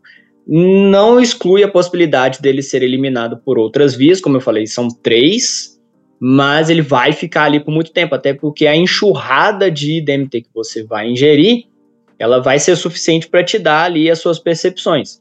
E legal falar que após você ter né, essas, essas estimulações, você tem ativações do cérebro. Então o cérebro vai ser ativado em regiões. Hoje em dia cai em desuso aquela questão do cérebro ter função específica, tá? Mas existem regiões que centralizam ali as funções. Então, quando você toma e começa a ter é, as suas mirações, que eles falam, como o Grola comentou, a parte de psicodelia, ver cor e etc., você tem um aumento de vascularização daquela região. Então, o pessoal já fez é, tomografia computadorizada, ressonância magnética, várias, vários testes de imagem após a ingestão né, de, um, de, um, de um preparado de ayahuasca e percebe que as regiões visuais estão ativas. Como o Grola falou, a pessoa está de olho fechado, mas aquela região está sendo estimulada. Então você está vendo neuro, no, no, sistema nervoso, você está vendo. Você tem é, estimulação das áreas de memória. Então a pessoa começa a, a lembrar com mais, com mais vivacidade de alguma coisa. É, percepção, então a, a, o sensorial fica incrivelmente ativado, então a pessoa fica perceptível a muita coisa, fica sensível a muita coisa. A parte auditiva também costuma ser ativada. Então, assim, as regiões do cérebro, após toda aquela enxurrada química, começa a funcionar. Então, o, o seu corpo está tentando administrar e assimilar tudo aquilo que está sendo recebido. E aí vale falar também, não sei se vale agora falar, agora, daquela questão de, de, de parte boa, porque no caso você tem tratamento para dependência em cima disso. Como assim, dependência. Química, de uso, vício. Não, mas uh, uh, peraí, usando, usando essa substância para fazer tratamento para dependência? Já tem Eu, isso em estudo, sim, Paulo? Co cocaína, Eu nunca sinal. entendi a lógica, para falar a real, assim, tipo, por que que usa? Porque fica muito aquela ideia de que, assim, ah, não, é, é tão evoluído eu acho que outras coisas que tratam a dependência química. Uhum. Mas deve ter uma lógica química não, de, de, bloqueio, de seguro, que essa é uma coisa Bom, que eu também nunca entendi. aí vai entrar na coisa que, que o pessoal já, já tentou fazer, que é, que é você estimular receptor específico que está relacionado a vício. O pessoal sabe que o HT2, eu vou, agora me esqueci, se é o, se é o C ou se é o A. Quando ele é, ele é estimulado, você bloqueia a parte do, do vício em cocaína. Então, o cara tendo aquele receptor é, ativado em especial, o cara vai ter menos desejo e menos estimulação da questão de vício naquela substância. Então, isso feito de forma controlada, de forma é, é, terapêutica, TMT naquele, naquela questão, você vai conseguir reduzir o desejo do cara de ter aquelas recaídas de uso de Ô, droga. Paulo, mas, mas o vício não está mais relacionado com a dopamina? Os vícios em geral? Não, não, tem, não tem uma relação mais forte com dopamina? Ah, você toma o troço, aí você tem liberação de dopamina? Não tem um rolê assim? Aí vai ser, aí a, a dopamina vai ser de recompensa, né? Sim. Aí você vai tratar a recompensa do cara. Não, essa é mais a questão de, tipo assim, do cara se vincular ali em. A dopamina vício. é comportamental, porque ele tá, entre aspas, comportamental, porque ele tá recebendo o, a recompensa por aquele, por aquele uso. O que você tá falando foi Isso. a dependência que ela é biológica, ela é química, porque o, o, uhum. o, o meu, aquele receptor tá pedindo aquela determinada coisa, blá blá blá.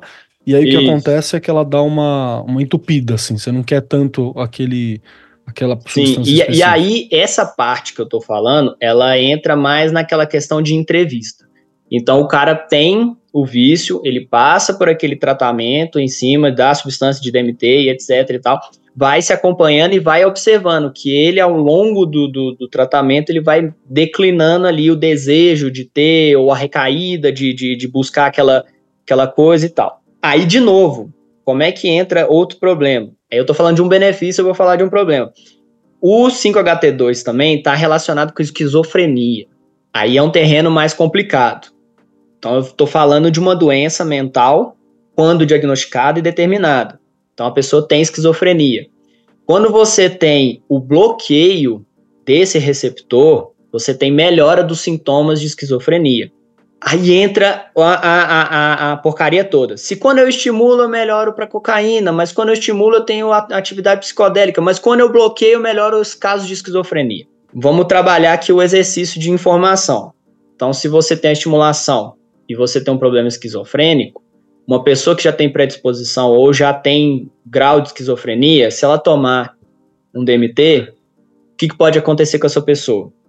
Né? Curto quais, qual a reação do corpo dela em cima disso. Então é muito, muito, muito delicado falar sobre os benefícios e os malefícios. Aqui a gente está falando de ações. Então, age assim, a química funciona assim, porque a gente estudou em bloquinho. Em contexto, sabe-se lá como é que vai acontecer. É, pessoal, até para a gente poder começar a falar sobre algumas outras questões relacionadas também a essa parte de, de não de benefícios e problemas, é, é, importante entender uma coisa, tá? Tem até uma, um, um, uns, uns, uns, uns, doidinhos aí no, no, no, no, YouTube que ficam, às vezes, é, é o que eu falei, né? Vira partido político. Né? Então, assim, aí a pessoa ela surta que ela é contra o negócio e ela fala assim, e aí coisas que eu ouvi falar, por exemplo, ah, porque se a ayahuasca tivesse tanto benefício assim, é, quando ela for comprovada que tem tanto benefício assim, ela não vai ser, ser chá, a indústria farmacêutica vai transformar em remédio. Então, a indústria farmacêutica não vai transformar a ayahuasca em remédio, ela pode transformar DMT, porque aí você tem a molécula pura e você tem a dose específica. Quando você faz. É a mesma coisa assim: você não acha chá de camomila em cápsula, mas passiflora você acha. Aliás, eu nunca lembro se a camomila é passiflora ou é a melissa. Isso você acha. Você acha substância. Então não adianta ficar dando chilique falando que a ayahuasca faz ou não faz, você tem que. Ai, porque não tem tantas pesquisas sobre a ayahuasca assim no, na, na, na, no negócio? É, não tem. Agora tenta procurar por DMT. Você vai ver que tem muito mais. Então, assim, se pesquisa o uso do DMT, certo? Uh, e aí, mal, A Imal já é mais pesquisada, até porque ela já era usada como medicamento. É, muito tempo. Certo? Então a gente tem uma associação. Assim como você toma um ibuprofeno mais não sei o que, que você compra na farmácia, se isso tiver, como o, o, o Paulo falou, para algumas situações tiverem benefícios, e obviamente vão ter efeitos colaterais, certo? É, no futuro é possível que você ache na farmácia um comprimido para tomar, certo? Agora, o chá não tem controle das quantidades de substâncias que estão ali. E isso já é um dos perigos dele. Então, eu vou dar, por, por exemplo, aqui, já vou começar a colocar uma das questões. Como a gente falou de monoamina, nem toda monoamina é endógena, nem toda monoamina seu, seu, seu corpo produz. Tem as exógenas também, tem coisas que são externas. Aliás, como a gente falou, enfim, o, o DMT, existem dúvidas se ele é endógeno, é, puramente exógeno, se também tem uma. É possível que o corpo produza. O Paulo mesmo explicou sobre isso. Mas existe uma que é interessante, que é uma chamada tiramina. A tiramina ela é exógena, tá?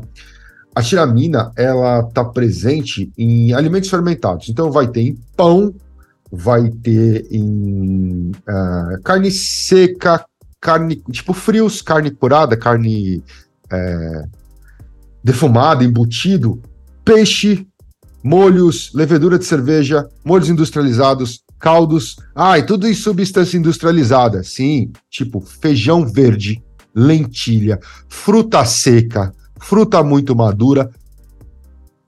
Uma porrada de coisas incluem, é, a possuem a presença de tiramina. Tá? Muitas delas são fermentadas. Bebidas, por exemplo, vinho e cerveja tem tiramina. O problema é que a tiramina dentro do seu organismo ela vai se ligar aos neuroreceptores e vai jogar sua pressão arterial para a casa do caralho. E eu estou falando no caso do caralho para cima, não para baixo. E a gente já viu que alguns efeitos da própria serotonina podem jogar sua, sua, sua pressão arterial para casa do caralho, e obviamente o DMT pode fazer a mesma coisa. Ah, ou seja, se você não tomar um certo cuidado, principalmente com a alimentação antes um, de um, de um rito de DMT, e você tiver tendência hipertensiva ou você for hipertenso, você pode se fuder. Você pode se fuder. Certo? Sendo que é, eu não posso falar exatamente quanto tempo dura a ação da degradação de mal, da degradação da imal depois que você toma um ayahuasca, tá? Isso a gente não, não conseguiu encontrar. Mas aparentemente não é uma, uma degradação rápida o negócio fica agindo no teu organismo algumas semanas. Então, principalmente já vi relatos. Caraca, semanas? Eu, eu, imaginei até, alguns dias, mas é, chega a semanas? Eu acho que eu falei, é, eu acho, eu acho que eu exagerei. Eu, eu, lembro que chega a uns 7 a 10 dias. Eu ia falar bastante, semana, bastante. Uma, eu imaginei, eu imaginei semana, que eram é. uns quatro, assim, cinco, porque a gente tem sempre aquela fala do sombreado. Sim, Aí eu tô sim. associando tá a isso. Sombreado, tá sombreado, é isso. É exatamente isso. Ah, o seu corpo ainda, ainda está, está com imal ativa, você está com liberação maiores de serotonina, de dopamina, de, de né, durante alguns dias, ah, ou isso. seja, a quantidade de neurotransmissores está aumentada. É por isso que é o tal do sombreado. Então, ou seja. Porque a DMT da ayahuasca vai... mesmo já foi embora, né? Teu corpo já mandou embora. Já, já mandou embora. Agora o que sobrou são, é imal atuando e os outros neurotransmissores lá em cima, certo? Só que aí o que acontece? Dependendo do que você está comendo naquela semana, você pode se fuder. Senão tua pressão, tua pressão pode simplesmente subir.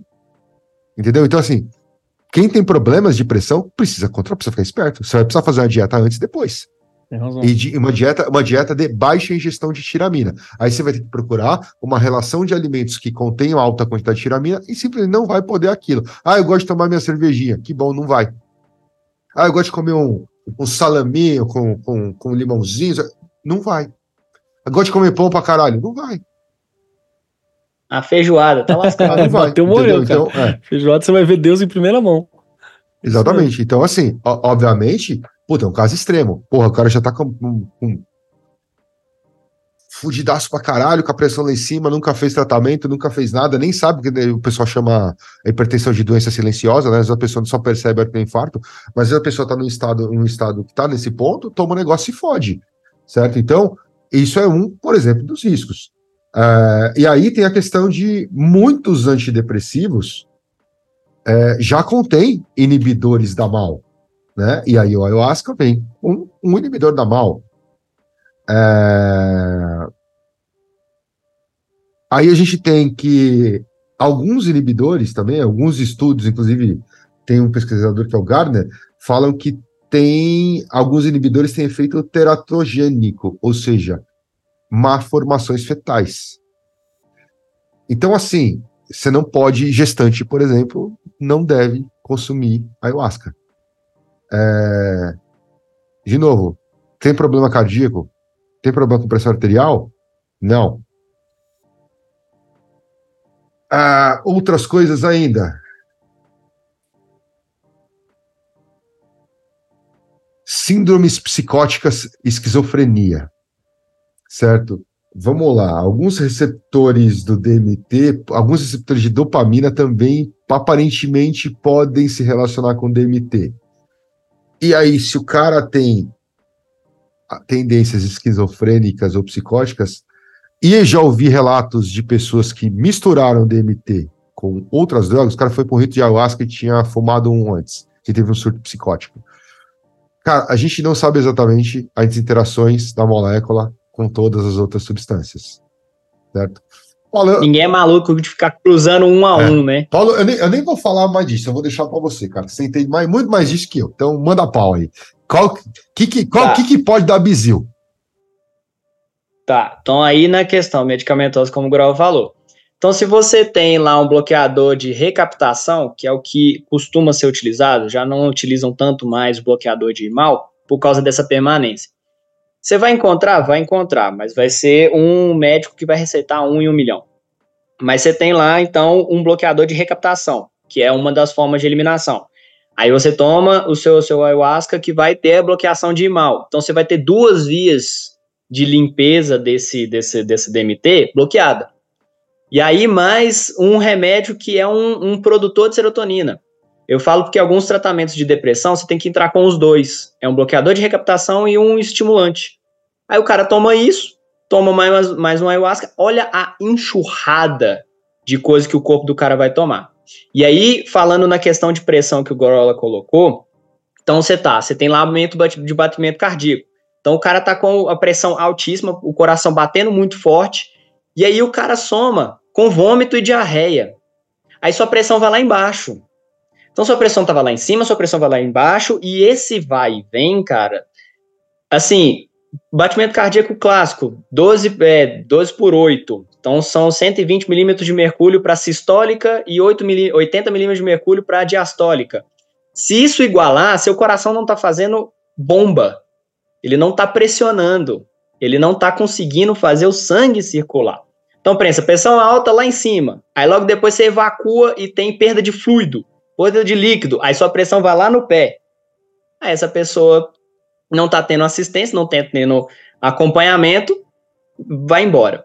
A parte de, de esquizofrenia, tratamento, então, o cara vai para uma sessão dessa e começa a ver, porque você tem as visões, as mirações, etc. Aí você tem o efeito residual acontecendo, porque o cara já tomava medicação, ou tinha predisposição, ou tinha a questão do receptor lá com, com, com um quesito específico. Aí ele sai de lá, ele começa a ver, começa a ouvir. Alguém tá falando comigo, alguém tá me chamando, a planta tá falando comigo, olha só o recado que ela tá me dando.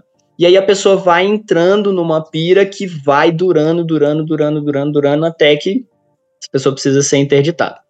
Agora, letalidade é um negócio legal. Tem como você morrer de tanto tomar ayahuasca? Existe uma extrapolação por dose média, porque, de novo, feitio vai ter variações de quantidade. Estim é, é, é, eles pensam que uma, um feitio médio tem 2 miligramas por, é, acho que 2 miligramas por ml, se eu não me engano, de ayahuasca.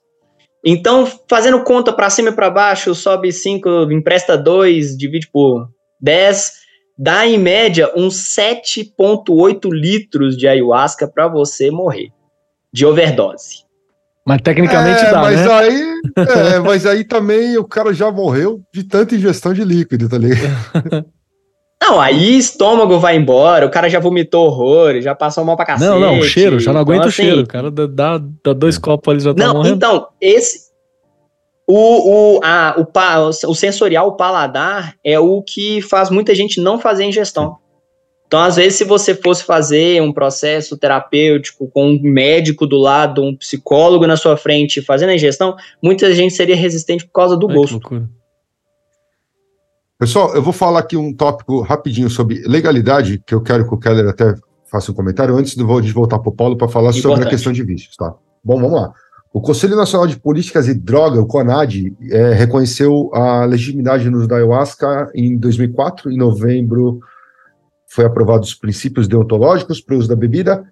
Então, em 2010, a, o uso religioso foi regulamentado. Tá? O grande X aí disto é.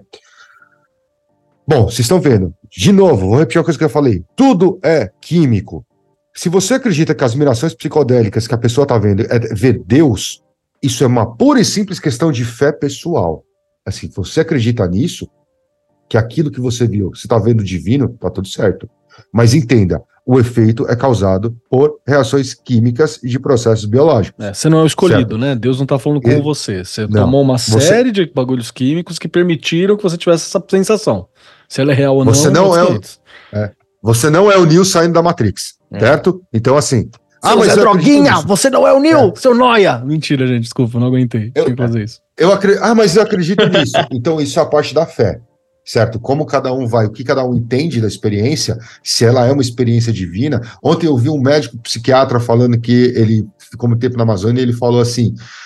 Eu tava tão. Ele falou que passou não sei quanto tempo na Amazônia. Ele falou: eu tava tão, tão deprimido, tão triste, que eu queria falar com Deus. Aí ele falou que ele, ele tava morando em tribo indígena, ele foi para uma, uma, uma parredinha dele e tomou. Aí o cara falou: pô, mas você não fala com Deus? Ele falou: não, então, eu falo com Deus o tempo todo. O problema é que eu precisei da substância para ouvir ele, entendeu? Porque o difícil é falar é fácil, o difícil é você ouvir a resposta. Então, é, é, é um exemplo, mas é um exemplo sim, é fé. É a fé. Ele acredita que ele ouviu talvez uma resposta divina, ou que ele viu, ou você viu uma revelação, ou algo que, que enfim, é, tem gente que é, acaba de um lado negativo, revendo traumas e tal, mas isso é fé. A questão é química, certo? Então, assim, a, hoje, no uso religioso, é regulamentado. A questão é, a gente está entendendo que tudo isso tem uma série de impactos. E isso que a gente falou aqui hoje, e ainda foi de maneira resumida, daria para estender e explicar um milhão de outras coisas a mais, principalmente porque você precisa entender muito da serotonina para entender o DMT, não é explicado nos processos de anamnese desses lugares. Então, e muitas vezes a anamnese é, é, com o indivíduo ali não leva em consideração a, a, o que esse indivíduo está consumindo em termos de medicação certo? Então, você precisaria ter alguém responsável para espremer a pessoa, porque, obviamente, a pessoa pode chegar para você e mentir, dizer que não está tomando um medicamento e está tomando uma porrada. Ela pode mentir. Você precisaria de um processo um pouco mais complexo e lento para fazer a pessoa abrir. Aí a questão que eu queria jogar para o Keller, que o Keller é um cara mais ligado à parte de filosofia, é a seguinte: Keller, tudo bem, é regulamentado, certo? Para uso uhum. religioso. Mas é ético fazer da forma que é feita, cara? É, aí tem um rolê, né, cara? É, acaba que a forma que a gente vem. Com... Gente, você pode pertencer a um grupo que toma ayahuasca, tomar regularmente, um grupo sério que toma os cuidados, tá ligado? Não tem problema. A gente sabe que tem muitos aí. O, a questão que eu tô levantando, que a gente tá levantando, é que tem muita gente que não explica o suficiente e não é um passeio no parque. Né? Tomar ayahuasca não é um passeio no parque, não é uma coisa simples, não é ah, livre de riscos, como a galera às vezes fala pra gente que é. Isso é importante deixar claro. E tem uma questão ética importante, porque muitas vezes, alguns locais, eu não estou citando o nome aqui, mas muitas vezes alguns locais pode fazer o, como se fosse uma desculpa. Eu estou fazendo esse processo aqui como se fosse uma desculpa, mas na verdade não é o uso. É, é um uso recreativo, não é um uso religioso.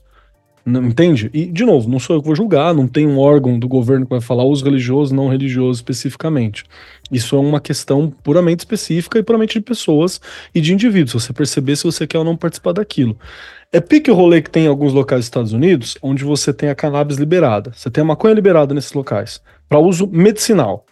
E aí o que, que você faz? Você tem uma loja, que é uma loja, visivelmente uma loja, parece uma loja, você vai lá dentro e fala assim: queria fumar maconha. Aí o cara olha e fala assim: você tem o quê? Você fala: não tenho nada. Ele fala: tem que ter uma dorzinha de cabeça. Aí ele fala: tem uma dorzinha de cabeça. Aí o cara é médico, te prescreve lá uma parada: usa esse aqui. E ele te entrega e tá tudo certo. Você entende? Você não, não tinha necessidade medicinal específica. Então você está você tá usando a regra para uso religioso, mas para causar um uso recreativo. Ah, mas então tá errado, tá certo, não sei o quê até a distinção entre religioso e recreativo, ela é algo que precisa de uma discussão. Ela precisa de uma discussão específica. Eu, por exemplo, sou interessado no uso, religioso. Fiz uso de ayahuasca pouquíssimas vezes na minha vida, porque eu acho que é muito intenso, inclusive, o evento para você fazer uso é, recreativo. Mas entende, eu não pertenço àquela religião específica, eu não pertenço àquela prática religiosa. Então, com, como é que funciona exatamente a, o, o uso que eu fiz? Você entende? Então tem uma questão que ela vai muito da consciência individual de cada um. Porém, se é ético a forma como alguns líderes religiosos têm feito, aí a gente tem uma questão. Porque eu, particularmente, duvido muito de, de muita gente que faz o uso de uma forma aberta, é, que às vezes quer lucrar dinheiro com isso.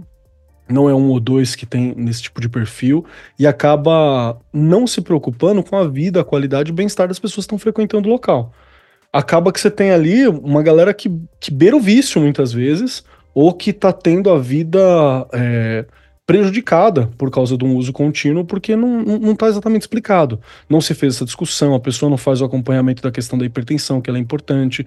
Se você usa a cada 15 dias, a cada é, toda semana ayahuasca, imagina a quantidade de mal que tá no teu corpo cotidianamente né? Então você tem que ter uma, uma forma específica de, de alimentação, senão você corre risco da hipertensão, entre outras questões.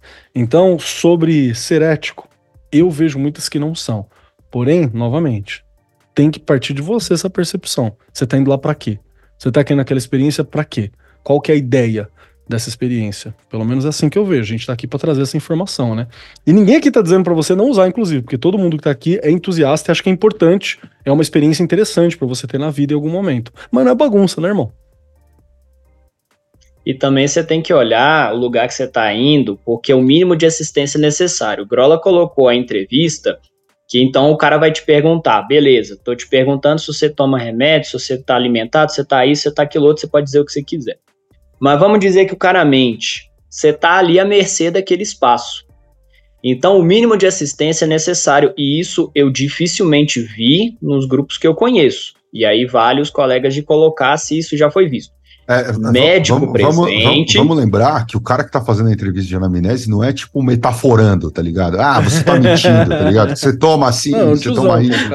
É o cara do Light to Me, o, o, o, o, Sherlock Holmes, que fala assim: não, você toma sertralina. Por causa é, do anel no seu dedo? Né? É, por causa do, do, do, do pó. Do... Você piscou duas vezes, é, é, porque você tem isso. Então. Tá... Não, então, você tem que. Ah, não, mas é porque você tem que ter. É porque você tem que ter o um mínimo de assistência, que é o seguinte: você está à mercê daquele espaço. Então, tem que ter médico, e não só o médico, tem que ter uma equipe, tem que ter alguém que vai assistir esse médico, tem que ter ambulância, esse espaço vai receber quantas pessoas? Qualquer evento, isso aí o Grola pode saber, qualquer evento com X número de pessoas tem que ter assistência. Então, se tem que ter um médico, tem que ter uma ambulância, essa pessoa vai precisar ser levada com emergência, tem desfibrilador para poder reviver essa pessoa, tem um hospital que está ciente que existe um ritual sendo feito para receber uma pessoa que vai poder estar assim Ajuda se o médico não tiver doidão também, tá? Por favor, médico, esteja de boa. Exatamente. Uso médico, né? Não esteja nesse. Né? Então, assim, existe uma distância. O cara vai fazer o um negócio lá numa fazenda, no é. meio do buraco, do lado de uma cachoeira. O cara teve uma hipotermia. Você tem cobertor, você tem algo para poder assistir essa pessoa. Eu preciso levar urgentemente no, num pronto atendimento. Qual que é o mais perto? É daqui duas horas essa pessoa vai resistir? Então, tudo isso precisa ter. Eu não sei se isso tem. Eu já ouvi falar de médico presente. Não. Mas aí, o médico presente, o cara vai fazer a entrevista, o cara vai assinar um termo de responsabilidade, bateu as botas porque não teve assistência. O cara não recebeu soro na veia porque vomitou a alma, evacuou até a, a próstata sair. Então, assim, tem que ter assistência, tem que ser o local onde você está precisa ser seguro. Você está à mercê. Sim. Você está vulnerável naquele momento de meditação. É. Tem que ter alguém para te acompanhar. O Paulo acabou de falar uma palavra-chave aqui, pessoal, que é, aqui sem terrorismo, tá? Mas eu vou deixar uma outra coisa importante também. Ele falou: você está vulnerável. Tá pra caramba. Sim, você está. E não estamos só falando agora da parte clínica. certo? Você não está a 100% ati- de, de posse de todas as suas faculdades mentais. Então, além de todas essas questões, toma cuidado aonde e com quem você está fazendo esse ritual. Certo? Porque com todas essas merdas já fisiológicas que podem acontecer, pô, outras merdas também podem acontecer. Certo? Mas, Paulo, falando sobre vício, espe- especificamente sobre vício, depois a gente fala de interações, mas vamos falar de vício. E aí, aparentemente é, é uma substância que não tem relato de dependência química, certo? Não, ela não tem e existe alguns raciocínios em cima de você entender que algo é viciante. Alguns deles eu discordo, mas assim, você precisar tomar doses cada vez maiores à medida que você ingere. Então, em algumas drogas, você toma uma quantidade pequena, a próxima você tem que tomar uma quantidade um pouco maior para ter o mesmo efeito, e assim sucessivamente até você se encontrar em doses cavalares e não tendo o efeito. Ah, Então, mas, mas, mas, tem- aí, quando você fala ah, nesse, nesse, nessa frase, a palavra droga vai se refletir, é, é, vai se re- refletir em qualquer tipo de droga, certo? Sim. Porque tem muita medicação que faz Pois isso é. também, né? Então, aí você tem os vícios em, em, em. Como fala? Os de. Ah, fugiu. De pirona. Medicamentoso, né? é, é- isso, isso, medicamentoso, é. Não, eu esqueci. É os de dor. Ah, É, Ah, painkiller, é, analgésicos. analgésico. é isso. Analgésico. Vícios em analgésico tem demais. Estados Unidos é clássico. Tem um filme do Netflix, por sinal, que fala de um dos casos. Que é bem bacana, por sinal. Com o, o cara que fez o Capitão é América. opioide lá, né, inclusive. é, é do caramba. E aquilo ali também dá um exemplo de, ah, um artigo científico falou que era ok. Um. Uma situação muito específica. Mas voltando à questão do vício. Então não tem. Existe até o relato de que as pessoas que têm frequência e vivência ao longo de muitos anos, elas relatam a diminuição. Então o cara toma lá um copinho, depois toma outro copinho, às vezes o cara só precisa de um Já copinho. ouvi isso também. Às vezes o cara só precisa de meio copinho. Às vezes, se o cara toma aquele melado que eles chamam, né? Que é a parte mais, mais grossa do preparado, às vezes o cara trisca o dedo, põe na boca e, a- e aquilo é o suficiente para ele ter a miração e o trabalho dele de 4, 5, 6 horas. Então, em questão de quantidade e etc., não tem. Agora a gente entra numa coisa muito perigosa que é o vício psicológico. O vício psicológico é um negócio muito complicado, porque assim, me fez bem, então você tem a recompensa. Então eu fui e caramba, eu fazia cinco anos de terapia e numa sessão eu fiz esses cinco anos e eu melhorei meus traumas, minhas questões, etc. Vou voltar. Aí você vai lá, se sente bem, se sente amado, se sente abraçado pela, pela planta, pela natureza, você vai e volta. Aí você toma de novo, aí você toma outra vez, você toma mais uma vez. De novo, se é sua fé, se é sua linha, se é o que você quer seguir, tudo bem. Mas presta atenção o porquê você está recorrendo a isso. Estou recorrendo porque eu tenho uma vida de merda. Eu passo a semana inteira com raiva do meu chefe, com raiva da minha família e fudido da cabeça, mas lá no final de semana eu tomo o meu chazinho, me sinto bem, abraçado. Voltam às casas. Voltam às casas. Porque isso não é vinculado apenas ao ayahuasca. Isso tem para outros alteradores de estado de consciência que não tem necessariamente o vínculo de vício químico, mas o vício psicológico do tipo, me fez bem, quero de A novo. bebida alcoólica entra Quero nisso, outra né? vez. Muitas vezes. entra nisso. Cara, se você for pensar em, em- em vício de, de bem-estar, você tem vários. Você tem o bem-estar da atividade física, isso faz bem. Mas você busca atividade física enquanto você está melhorando a sua saúde. Mas existe você querer ficar monstro porque você não está satisfeito com o quanto monstro você É a tá. desmorfia corporal, né? Então eu quero mais. É a vigorexia, né, que É. eles chamam. Então, assim, vício psicológico é você se perguntar: me fez bem, bacana, quero fazer de novo? Quero, por quê? É igual você tava falando, falou assim, não é uma parada que você vai tomar a cada 15 dias, a cada semana. Tem quem faça. Mas eu acredito que a enxurrada de informação e percepção que você vai ter, você vai ter um tempo para poder digerir psicologicamente aquilo tudo, fora a parte química. Então, assim, relato de vício da substância, muito escuro ainda. Então, de novo, eu tenho doutorado para dizer que depende. Na ciência não existe sempre, não existe nunca e não existe linha reta. Não tem, até então não se descobriu. Pode ser que lá na frente encontre alguma coisa, ou pode ser que lá na frente continue não encontrando. Então, muito cuidado. A sua pergunta principal é: por que eu estou fazendo com recorrência, com frequência e etc. Isso para qualquer alterador de estado de consciência, tá bom? Porque você quer encontrar aquela fuguinha. Minha fuga não é meu videogame, não é meu Instagram, mas estou me trabalhando, estou evoluindo, estou num carrossel ali de meditação infinita. Esse é um raciocínio muito pessoal meu de dizer.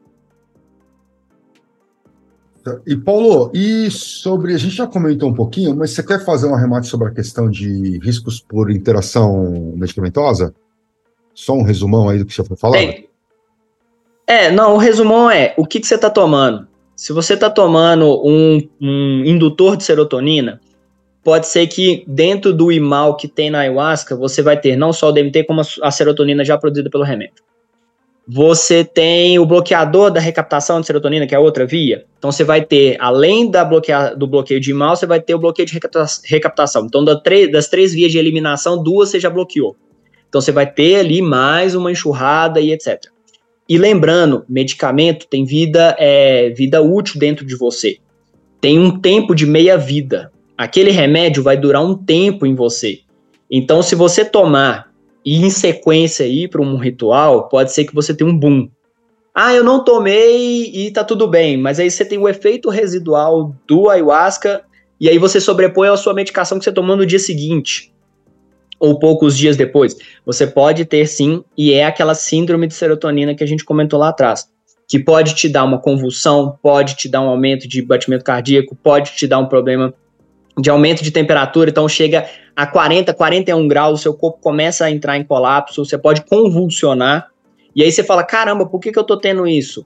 Porque você não levou a atenção para esse tipo de interação. Então a interação medicamentosa não é só porque você tem uso contínuo, mas se você quer interromper, porque sei lá o que, você interrompe ali porque você tem aquela informação, beleza, vou interromper porque tem interação medicamentosa.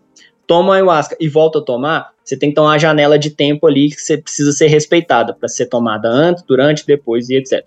Então, muito cuidado, preste muita atenção no que você está tomando. Interação medicamentosa é muito sério na própria clínica. Nessas questões que não são plenamente regulamentadas, ainda mais. Então, já essa enxurrada de informação, se informe ainda mais se você realmente quer levar a cabo dessa, dessa medicina, fazer uso, né? Pessoal, basicamente, então, em cima das questões técnicas, é isso aí, a gente deu um apanhado geral da parte técnica. Vamos lá, de novo, repetido, por que, que a gente fez isso? Porque, meu, você quer, se interessa pelo tema, pelo ayahuasca, pelo, é, o jurema, etc., o que, que você precisa saber? Você precisa saber isso que a gente falou hoje. Você precisa entender como isso funciona, o que, que é que você está tomando, o que, que tem daquilo que você está ingerindo e quais os efeitos que aquilo pode causar, certo? Por quê? Para poder avaliar. A ayahuasca, a DMT, IMAL, Jurema, nada disso ainda é vendido em farmácia, portanto não tem bula. Então você tem que partir para pesquisa. Depois a gente vai deixar, a gente juntou um monte de links aqui no doc de estudos, etc, etc, etc, que são alguns que foram utilizados. Eu vou tentar colocar isso no post do episódio. É, e lembrando que assim, ah, e você vai ver os canais também falando assim, ah, por que não tem estudo sobre ayahuasca? Ayahuasca, meu, você quer se aprofundar em estudo? Começa pelo DMT. Você vai achar mais estudos, embora, puta, esses negócios com, com estudos com psicodélicos sejam restritos e papapá e não sei o quê, e tem um monte de bizil, tem um monte de, de, de, de, de países que não fazem e tal, mas pelo menos assim, o DMT vai ser uma molécula que tem um pouco mais. Obviamente, não é igual creatina, que é a molécula mais estudada na face da Terra, né, que você tem um, um, zilhão de estudos, mas você vai achar alguma coisa a mais quando está falando especificamente de DMT, e muito provavelmente mais ainda quando fala de IMAUS. Tá? Então, dá para você se aprofundar bastante no tema. Ah, mesmo sem, sem ter tanto. E aí já tem institutos, institutos e faculdades universidades no Brasil que, têm feito pesquisas é, sobre a ayahuasca, mas é bem recente. Lembrando que mesmo assim você vai ter uma barreira de linguagem, né? Você vai ter que tentar entender a linguagem, tem uma linguagem química, tem os nomes, mas se é uma vida da qual você quer fazer parte, você quer ingressar, é importante. acho que a reflexão que você tem que fazer na sua cabeça é o seguinte: eu tô aqui porque eu quero evoluir, eu quero ter autoconsciência, quero desenvolver minha mente. Beleza. Você não acha que passa por conhecer teu corpo os efeitos disso e o que, que você está tomando? Você fala, não, não passa. Beleza, você tá se enganando aí, tá tudo certo. Mas autoconhecimento passa por contenção de dano também, né? Autoconhecimento passa por preservar teu corpo também da melhor forma possível. Então, fica atento, tá, meu queridinho, queridinha? É isso aí. E lembrando, pessoal, como eu falei lá no começo, é, esse aqui é a parte 1 do episódio sobre ayahuasca, onde a gente vai fazer uma parte 2 agora com pessoas que fazem uso para contar um pouco do que são, que foram as experiências e enfatizando uma coisa que eu já falei algumas vezes nesse episódio, entenda, se você acha que aquele efeito psicodélico é uma visão divina, é uma pura e simples questão de fé sua. Entenda os efeitos químicos do negócio, certo? Mas, enfim, traremos aí a, nos próximos episódios pessoas que têm relatos de, de experiências com ayahuasca, certo? Sendo assim, pessoal, é, vamos lá, as considerações. É, vamos começar pela equipe aqui. Cussa, considerações aí, finais, hein? É, só que busquem conhecimento antes de beber o que o amiguinho está oferecendo para você. É, por mais que seja teu amigo e por mais que a intenção dele possa ser a melhor das possíveis, é, há possibilidade de consequências, então é importante você saber o que que tu tá tomando e como é que isso pode afetar você antes de fazer, até porque depois isso pode dar uma bad bizonha. Pelão? Cara, acho que é uma experiência que todo mundo que pode, porque conhece o próprio corpo, entende as consequências e não tá fazendo isso como se fosse uma festa e um rolê, deveria experimentar em algum momento, porque é uma parada interessante, é uma experiência interessante. Desde que, novamente, repito, é importante falar, você não esteja ali achando que isso é um rolê. Vou no shopping, no cinema ou vou tomar ayahuasca? Desde que você conheça o teu corpo suficiente para saber que tem uma contenção de danos, que existem determinadas eh, condições em que você não deve fazer uso ou precisa de um preparo, né, de um, de um de todo um esquema anterior, uma dieta específica, restrição de remédio ou não, antes de você poder ter essa vivência. Porque espiritualidade é legal, exploração é legal, mas responsabilidade é o que vai fazer você chegar no fim desses rolês. Senão tu fica pelo caminho. Então, toma cuidado com isso que é importante. No mais, mande esse podcast para o seu amiguinho, seu amiguinho que fala que tá na evolução espiritual, mas na verdade é Zé Droguinha, manda para ele, fala para dar uma olhada. Ou amiguinha, amiguinha que tá querendo iniciar nesse rolê e você quer dar uns cuidados, manda para ele também, é importante. E Paulo, manda aí suas considerações finais, seu, seu contato, se alguém quiser trocar uma ideia contigo, você tem algum Instagram, Telegram, enfim, qualquer rede aí que você quiser passar. Então, o pessoal pode me encontrar fácil no Telegram aí, o pessoal que está no grupo do Lupus em Fábula vai me achar fácil. É, no Instagram é Gaio79, se você quiser também dar um, dar um salve lá. Não tem muita coisa muito especial que eu, do que eu faço, não, mas se quiser é uma via de contato. E consideração cara, final o cara, é... O cara é pós o cara é doutorado, do, do doutor e do caralho a quatro, é, mas foda-se, também nem é tão uhum. especial isso aí. Não, e assim, se você, eu, eu, eu falo que todo mundo que faz pós-graduação no final fala assim, e aí, valeu a pena? Eu falo assim, então, cara, eu sou como outro qualquer, só que eu tenho um título. Exatamente. Então, às vezes, eu, tenho, eu, dou, a minha carteirada às vezes fala assim, ó, eu tenho mestrado e doutorado para te falar depende. para te falar é possível. É. Porque e você cria um senso... nem o salário faz grande diferença, tá? Putz, nossa. Às vezes não faz mesmo. Eu fui lá, tá no mesmo, assim, você consegue os outros trampos, mas tá tudo na mesma. É. Né? Mas assim, estudar é importante, pesquisar é importante, ser crítico é muito importante. Então assim, joguei no Google DMT, qual é a fonte? É o Yahoo Resposta? Pode ser que tenha uma informação importante lá, mas assim, não seja a sua via principal de busca. Existem outras. Google Acadêmico também não é necessariamente a melhor via, mas se você não tem acesso a uma via acadêmica, no caso PubMed, que é o NCBI, você tem ali um agregador de artigos científicos. Por sinal, foi onde eu fiz a minha pesquisa para poder chegar no que eu falei para vocês. Então eu não tirei isso do sovaco, não foi uma pesquisa que eu tirei do nada. Existem revistas sérias para poder fazer isso. Estudar é o mais importante. E se quiser, pode.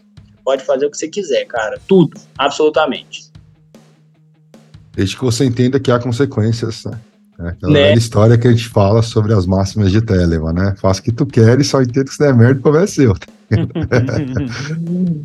Pessoal, voltando aos recados lá do começo, lembrando, todo esse projeto, o Lupus em Fábula, é sustentado pela gente e pelos apoiadores, certo? Então, estamos sempre em busca de apoiadores. Se você gosta desse tipo de conteúdo, eventualmente é um pouco mais, mais leve, mas também mais técnico, que é uma coisa que dentro desse segmento ninguém faz, vem com a gente aí, considera considere nos apoiar a partir de 10 continhos, meu. Ah, puta, não posso entrar com muito. Tá bom, velho.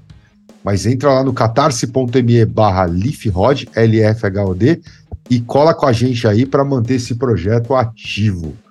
E aí, lembrando que mês que vem, provavelmente teremos mais um episódio sobre ayahuasca, mas aí agora mais voltado a relatos, a pessoas aí do nosso meio que já fizeram uso ou fazem uso com uma certa frequência, que vão falar o que sentem, o que, o que acontece, enfim, um, contar um pouco das suas próprias experiências, ok?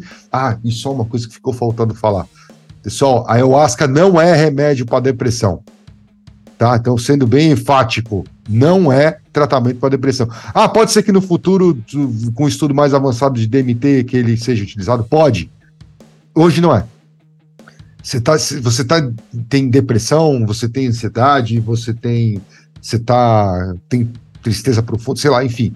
Você precisa falar com um psiquiatra é. e com um terapeuta, com um psicólogo. Sur surpreendentemente, certo? o tratamento para depressão é tratamento para depressão. Olha que loucura. Sabia? Exatamente. É uma surpresa. É. Então, procure Eu tratamento não... para depressão. Para depressão, Exatamente. procure tratamento para depressão. Fantástico. Exatamente. Você fala com um psiquiatra, com um psicólogo, com um psicoterapeuta e eles vão te ajudar com isso. Não joga a, a isso na, nas costas de outras coisas, certo? Beleza? Pessoal, é isso aí. Nos vemos, ou no, nos falamos, ou nos ouvimos aí no mês que vem. Abraço para todo mundo.